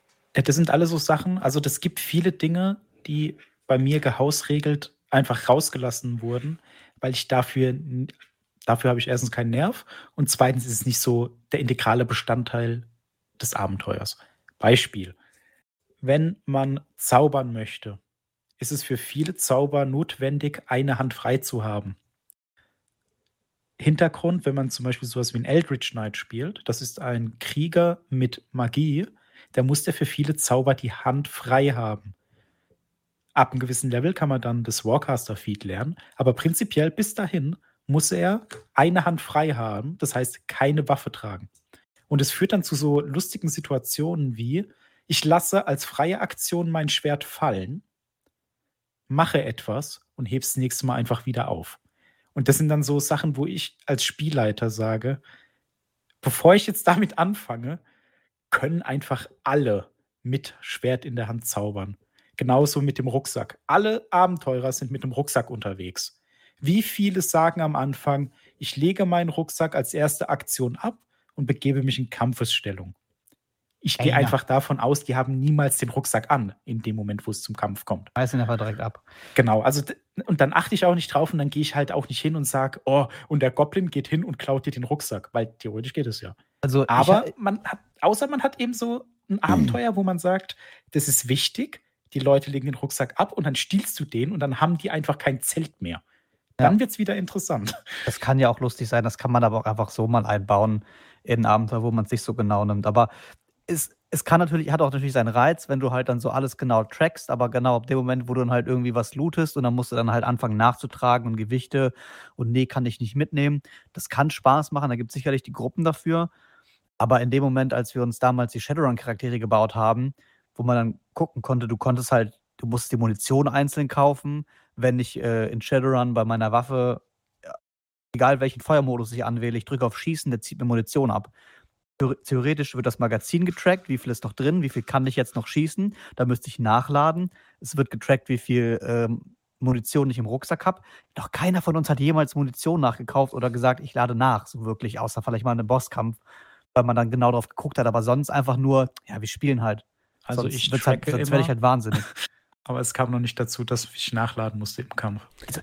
Ja. Ich, den Teufel würde ich tun, am Ende dann zu sagen, ja, ich, ich kaufe jetzt Munition oder so, weil Ja, es ist auch tatsächlich einfach dann, ja, wie gesagt, es gibt Leute und es gibt Spielrunden, die halt sehr, auf sehr einen Simulationsaspekt Bock haben, das ist vollkommen fein. Aber auch das mit den Rucksäcken ist wirklich so eine Sache. Auch wenn jemand sagt, ich lege meinen Rucksack ab, dann gehe ich davon aus, dass er den halt wieder mitnimmt, wenn sie weggehen. Und Ach, sage nicht gesagt, drei. Abende später, äh, wenn sie schon in der nächsten anderen Stadt sind, wie, du willst an deinen Rucksack? Der ist, hast du in der letzten Stadt gelassen. Du hast nämlich nicht explizit gesagt, dass du ihn wieder mitgenommen hast. Sowas ist nämlich scheiße. ja, Ich gehe auf die Toilette. Aber auf den Moment. Kopf. Du hast deine Hose nicht runtergezogen. Genau, Du hast Tut deine mir Hose leid. nicht runtergezogen. Du hast dir die Hände nicht gewaschen. Alle Leute im Dorf achten, ächten dich. Was? Das ist kein Live-Simulator, Minus Leute. 10 Charisma. Hä? Warum? Du hast deine Hose nicht ausgezogen. Ja, Patronen zählen. Das kann seinen Reiz haben, auf jeden Fall. Also, Ja, wenn man es sieht, denkt man sich so, ich habe ein bisschen Bock darauf, in einem Kampf auch darauf zu achten. Aber dann Ich kann muss halt auch jeder darauf achten. ich stelle mir das gut vor für so ein, also jetzt für mich persönlich, abgeschlossener Bereich. Wir werden gefangen genommen und dann schafft es jemand von uns, eine Pistole mit sieben Schuss zu stehlen. So in dem Dreh. Ne? Und dann hat man ein Messer, eine Pistole und eine sieben Rohrzange. Fertig. Und, da, ne, und dann wird es interessant mit, oh, was hat der andere in der Tasche? Kann ich die Schuhe werfen? Oder so irgendwas. Aber ja. Waffen, die limitierte äh, Schussanzahl haben, nutze ich nicht. Das weiß ich von mir aus Fallout New Vegas. Ja, das hängt auch einfach Waffen, äh, auch wieder mit dem. Setting. Das hängt auch wieder mit dem Setting zusammen. Äh, Bit äh, Demon schreibt es auch gerade. Ja, es gibt natürlich auch coole Momente, wenn man zum Beispiel keine Pfeile mehr hat und dann irgendwie improvisieren muss. Gerade bei Shadowrun finde ich es aber so, wenn Ja. man keine Munition mehr hat in seiner Waffe, dann ist man wahrscheinlich tot. Also Oder muss das weglaufen. Ich habe eine, eine Runde mal gespielt, wo ich mir die Pfeile machen musste. Äh, und dann halt eine limitierte Anzahl von Pfeilen zur Verfügung hatte und dann Ressourcen kaufen musste und Zeit aufwenden musste in der Downtime, um mir neue Pfeile herzustellen oder mir selber welche zu kaufen. War sehr cool, das hat schon Spaß gemacht. Man ist halt sehr viel investierter in, in sein Inventar, Das stimmt, ja. ähm, aber halt nicht für jede Kampagne, ist nicht für jede Runde, ist für nicht für jedes Regelwerk. Also ich kann muss direkt schon sagen, dass äh, die Nialauta Tab Kampagne so sein wird, dass eu euch Geld wahrscheinlich vollkommen egal sein wird. Sehr gut. Ich habe doch gehört, es gibt einen Gönner unter den Charakteren, oder nicht? Äh, Es ist, es ist wie beim Orient Express. Hier habt ihr eine Tasche mit Geld. Viel Spaß. Ja, finde ich. Also, wie gesagt, in den meisten Fällen finde ich das gut. Was ich aber auch sehr schön finde, wie jetzt der Dominik das angesprochen hat, bei manchen Kampagnen kann man ja auch so eine Art äh, Wechsel machen zwischen Aktion oder Action und das andere ist dann Downtime. So ein bisschen. Man baut sein Versteck aus, seine Festung. Man trifft Vorbereitungen. Ich mache mir fünf magische Wasserpfeile und fünf Moospfeile und der Schurke baut sich eine Enterhakenkanone. Und das sind dann, das kann man gut machen. Und da macht es dann auch schon Sinn und da macht es auch Spaß in meinen Augen. Aber das muss man halt auch darauf auslegen.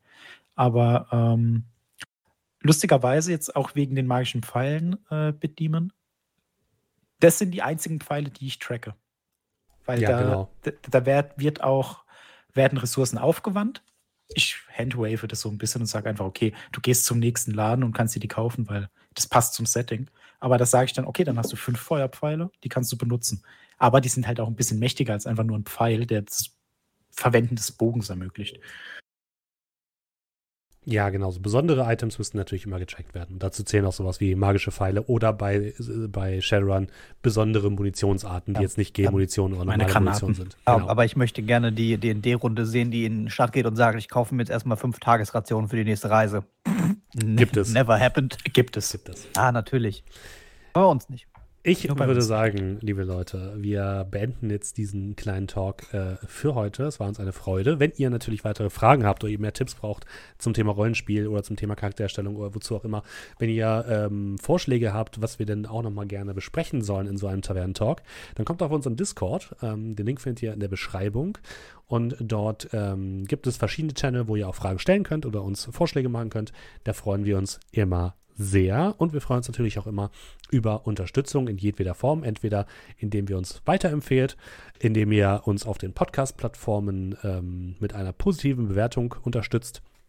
Oder indem ihr uns monetär unterstützt, äh, zum Beispiel über einen Twitch-Sub. Aktuell ist auch noch September. Das bedeutet, ihr bekommt, wenn ihr uns jetzt unterstützen wollt, das Ganze ein bisschen günstiger, beziehungsweise Jeff Bezos kriegt weniger Geld und wir kriegen genauso viel und ihr müsst weniger bezahlen.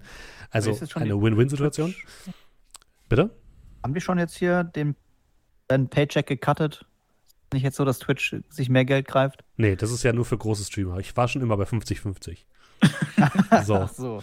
Ähm, und genau, da freuen wir uns natürlich auch äh, sehr drüber. Oder bei Kofi, da könnt ihr uns einfach direkt unterstützen und da gehen nicht 50% an Jeff Bezos. Ähm, aber bei ähm, Twitch haben das folgende Personen gemacht. Der gute Julian ist ja nicht da, deswegen werde ich das heute übernehmen. Ich muss noch einmal ganz kurz ein bisschen runterscrollen. Ähm, Barbarella hat äh, ihren Sub erneuert jetzt schon 22 Monate, bekomme ich jetzt 22 Freibiere. Ah, da muss Lordagan mal, mal ein bisschen gucken, ob wir noch so viel in der, im, im Tavernenkeller haben. Vielen, vielen Dank, Barbarella. Dann vielen Dank an Magic's Tea, hat geschrieben, vier von mir, ist jetzt nämlich schon vier Monate dabei. Vielen, vielen Dank. Lordagan hat mit Prime erneut abonniert, seit elf Monaten sind jetzt dabei. Ist es mal wieder soweit? Junge, Junge, wie die Zeit verfliegt. Ich freue mich darüber, dabei zu sein und euch gefunden zu haben. Noch einer und es ist schon ein Jahr, da muss ich dann ja was vorbereiten. Möge die Stimme immer singen und die Würfel stets gut fallen. Vielen, vielen Dank, Lordagan. Tobitorop hat ebenfalls abonniert, für jetzt schon 13 Monate, schreibt Whoop Whoop, Whoop Whoop zurück. Little Fat Panda, ebenfalls für sieben Monate dabei, drei kleine Ritter als Emojis, da kommen vielleicht auch bald neue, just FYI. Äh, Alex Shandy, jetzt seit drei Monaten dabei mit Prime. Juhu, es lebe die drei monatsfaltige Abonnierung. Vielen, vielen Dank. Mind of Ma Matt hat ebenfalls mit Prime abonniert, genauso wie CCC2. Vielen, vielen Dank. Ist auch schon sieben Monate dabei. Platypus ist dabei, 26 Monate. Dalollinger ist dabei, ähm, auch ebenfalls zwei Monate. Vielen, vielen Dank. Bobik42, Bassem, Bassemolov und Wojcek ebenfalls mit dabei mit Prime. X La Rocca hat uns geradet. Vielen, vielen Dank, X La Rocca. Schön, dass du da bist. Und du hast auch für sieben Monate abonniert. Und dann haben wir noch den Pixel-Onkel, der hat gerade fünf Abos verschenkt. Vielen, vielen, vielen Dank dafür. Und zu guter Letzt, Crazy hat erneut für einen Monat abonniert. Jetzt schon zwei Monate dabei. Juhu! Vielen, vielen Dank Das- an euch alle. Das Bier gibt es dann bestimmt irgendwann mal auf einer Messe. Spielessen dieses Jahr wird wahrscheinlich nichts, aber irgendwann wird sicherlich der Zeitpunkt kommen, wo wir mal auf eine Messe gehen als Bestimmt. Tresen. Das wird verrückt. Und vielen Dank nochmal, Barbarella, an fünf äh, verschenkte Subs. Gut. Dann verabschieden wir uns jetzt schon mal von den Podcast-Zuhörerinnen und Zuhörern. Nächste Woche geht es hier weiter mit ähm, Shadowrun.